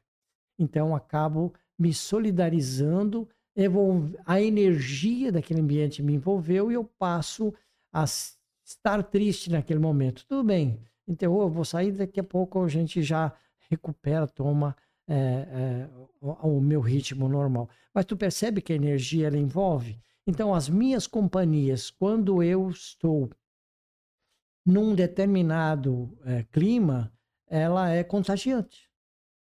Então, diz-me que, que um, quem andas, direis quem és. Então, se eu procurar pessoas que têm é, sentimentos semelhantes aos meus, é, não, não vou ser vaquinha de presépio, mas eu vou estar numa linha, num nicho e que me agrada, que me faz feliz, que está dentro daquilo que eu tenho como conceito de viver bem. Então, quando a gente tem alguém próximo de nós que é, é um tanto quanto pessimista, negativo, que você, você conta um, um objetivo, uma ideia, ah, vai dar errado, e não dá certo. Não é errado se afastar. Não, eu, eu acredito que como amigo, a gente vai tentar conscientizá-la ou mostrar que há outros caminhos. Que aquele caminho que ela está hoje sentindo ou, ou, ou está tendo, não é ela como pessoa alguma influência, alguma coisa não tão boa, é, não tá legal. Ou é a profissão que não é adequada, ou a companhia que não é adequada, a leitura que está tendo não é adequada, os programas de televisão que está assistindo não são adequados. Enfim, a gente tem N fatores que podem conjuminar para que eu entre naquele clima, Entendi. entre naquela, na, naquele, naquela sintonia que muitas vezes a gente nem quer, mas não tem outra opção. Então, se tiver alguém que nos mostre um outro caminho, cara, graças a Deus, é, eu tenho que ter a humildade de dizer não, você tem razão. Vamos lá naquele outro, naquele outro local que é mais, mais feliz, né? Então, acho que é por aí que a gente tem que estar atento, né?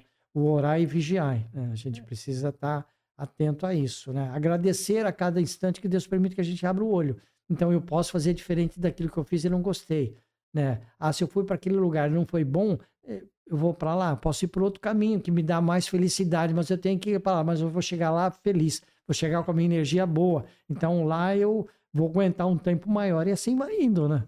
Perfeito, perfeito. A gente agradece a participação de todos aqui, os comentários. Vou ler uma última pergunta aqui para a gente já ir finalizando.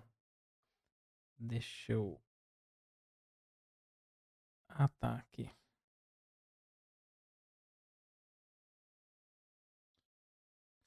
Ó, a, a Edna pergunta assim, ó. Eu gostaria de saber se quando duas pessoas desencarnam no mesmo momento, tipo um pai e uma filha, elas ficam juntas é, no plano espiritual? Não necessariamente. É, quando há um comprometimento daquelas aquelas almas, há tempos atrás a gente presenciou vários desencarnes coletivos. Avião que cai, trem que bate, navio que afunda, e, e, a gente viu muitos depoimentos assim: nossa, era para me pegar aquele ônibus, mas eu cheguei atrasado, o táxi é, atrasou no trânsito e eu não peguei, graças a Deus eu não peguei, senão estaria morto. Não era aquele comprometimento. Aquela pessoa não estava naquele grupo que tinha por missão juntos desencarnarem naquele momento, naquele episódio. Mas aí vai falar assim, mas e como é que fica? Cada um na sua individualidade, desencarnaram junto no mesmo dia, no mesmo local. Mas cada um, até então, teve uma missão. E aí, na prestação de contas, cada um vai para aquilo que tem que ser feito. Muitos são levados para escolas do espaço, muitos são levados inicialmente para os hospitais do espaço, porque precisam se conscientizar e rever a sua consciência com relação àquilo. Muitos, num trabalho é, é, espiritual, falam assim, mas mas eu morri, olha lá, meu corpo lá naquele, no carro, no ônibus, no avião, sei lá. Fala assim, mas você não está falando com alguém agora? Tô. olha para você, você está vendo, o corpo é seu? Não. Então você não morreu, você estava só usando né, aquele, aquela outra pessoa para você falar do que está acontecendo. Mas eu não tô, eu perdi a cabeça tal. Mas você está vendo que essa pessoa que está falando tem a cabeça, tem a boca? Então você. Isso, não... isso naquelas reuniões mediúnicas, sim, né, de sim. esclarecimento. Então percebe que de alguma forma o espírito ele é preparado, ele é esclarecido para que ele possa ter uma oportunidade mais consciente daquilo que ele vai ter futuramente num processo reencarnatório. E esse sempre vai dar. Ou ele vai reencarnar de uma forma consciente ou de uma forma compulsória. Não, não vou encarnar. Não, não estou preparado. Tá bom, então vai, o que, que você precisa mais? Aí dá mais um tempo.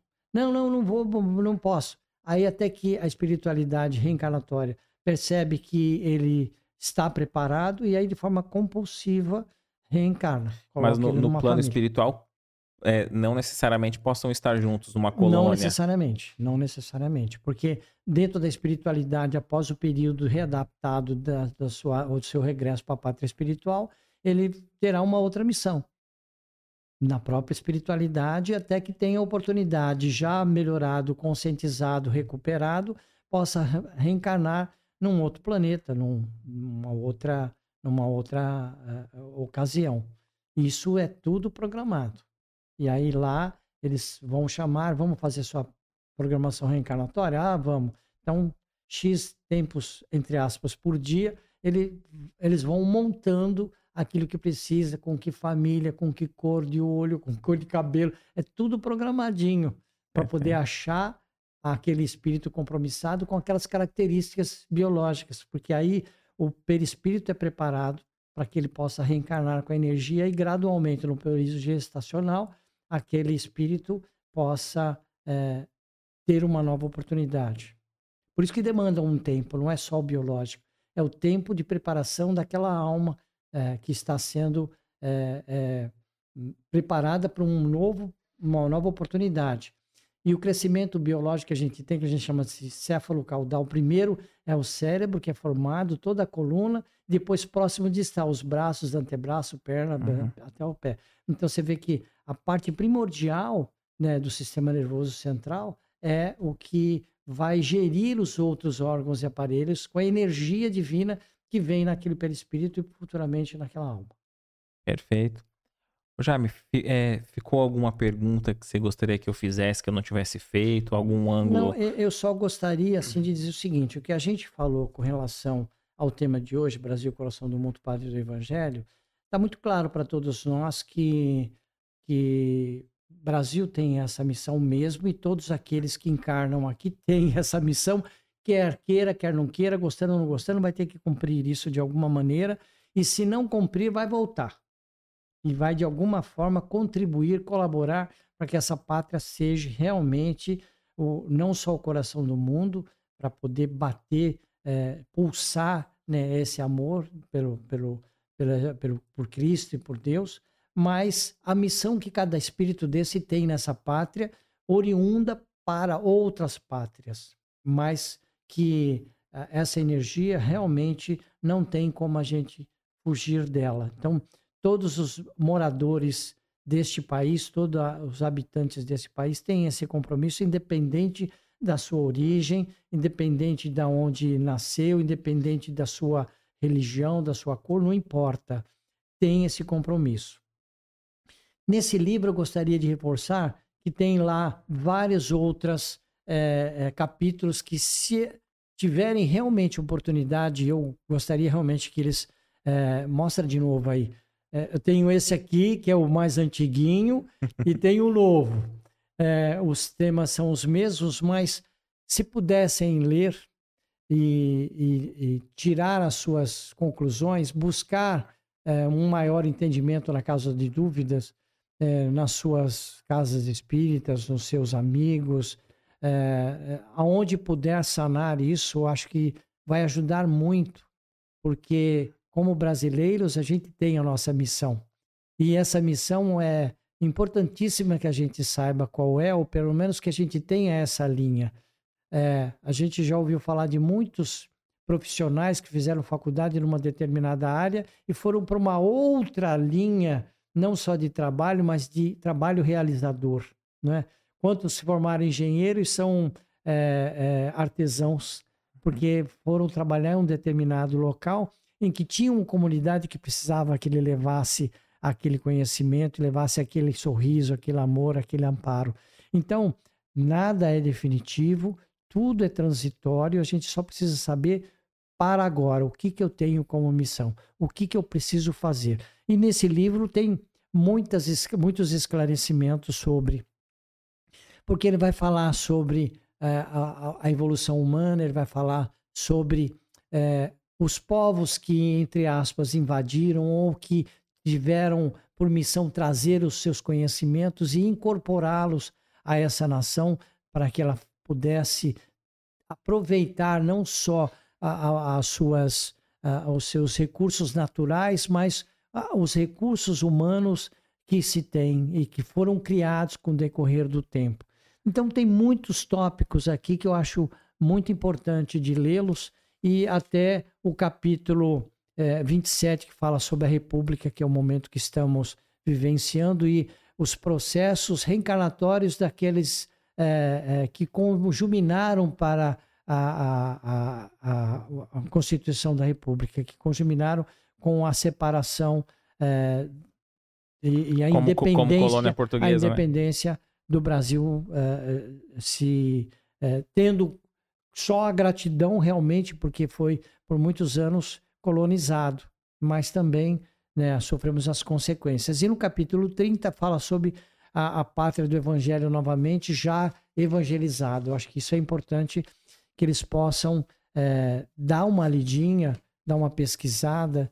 E se tiver dúvida, sei lá, a gente vem num outro momento e fala Sim. sobre sobre o, o complemento da obra. E até mesmo nos, no, tanto aqui no canal, nesse vídeo principal, né, quanto nos cortes que vão vir, comentar, né, nos vídeos a sua dúvida, a sua questão, e a gente também vai vai buscando vai, vai respostas, vai é respondendo, vamos é interagindo, aprendendo juntos. Né? Perfeito, perfeito. E aí, de alguma forma, alguém sabe, né? Uhum. Alguém vivenciou, algum espírito que tem uma, uma um conhecimento ainda maior ou mais vivencial, pode nos dar essa informação e tudo a gente vai estar tá aprendendo, tudo a gente vai estar tá acrescentando a esse nosso conhecimento. Perfeito, a gente só tem a agradecer por, por, mais uma vez você ter retornado aqui. Sem dúvida a gente vai estar tá marcando novos encontros, que é sempre muito bom esse bate-papo que a gente tem aqui. Sim. A gente agradece também a participação de cada um de vocês que, que estiveram aqui conosco, interagindo, comentando. Muitos dos comentários a gente não consegue ver aqui ao vivo, né? Mas assim que acaba o podcast, a gente vai ler um por um e a gente tem agradecido esse carinho que vocês têm tido conosco na nossa página.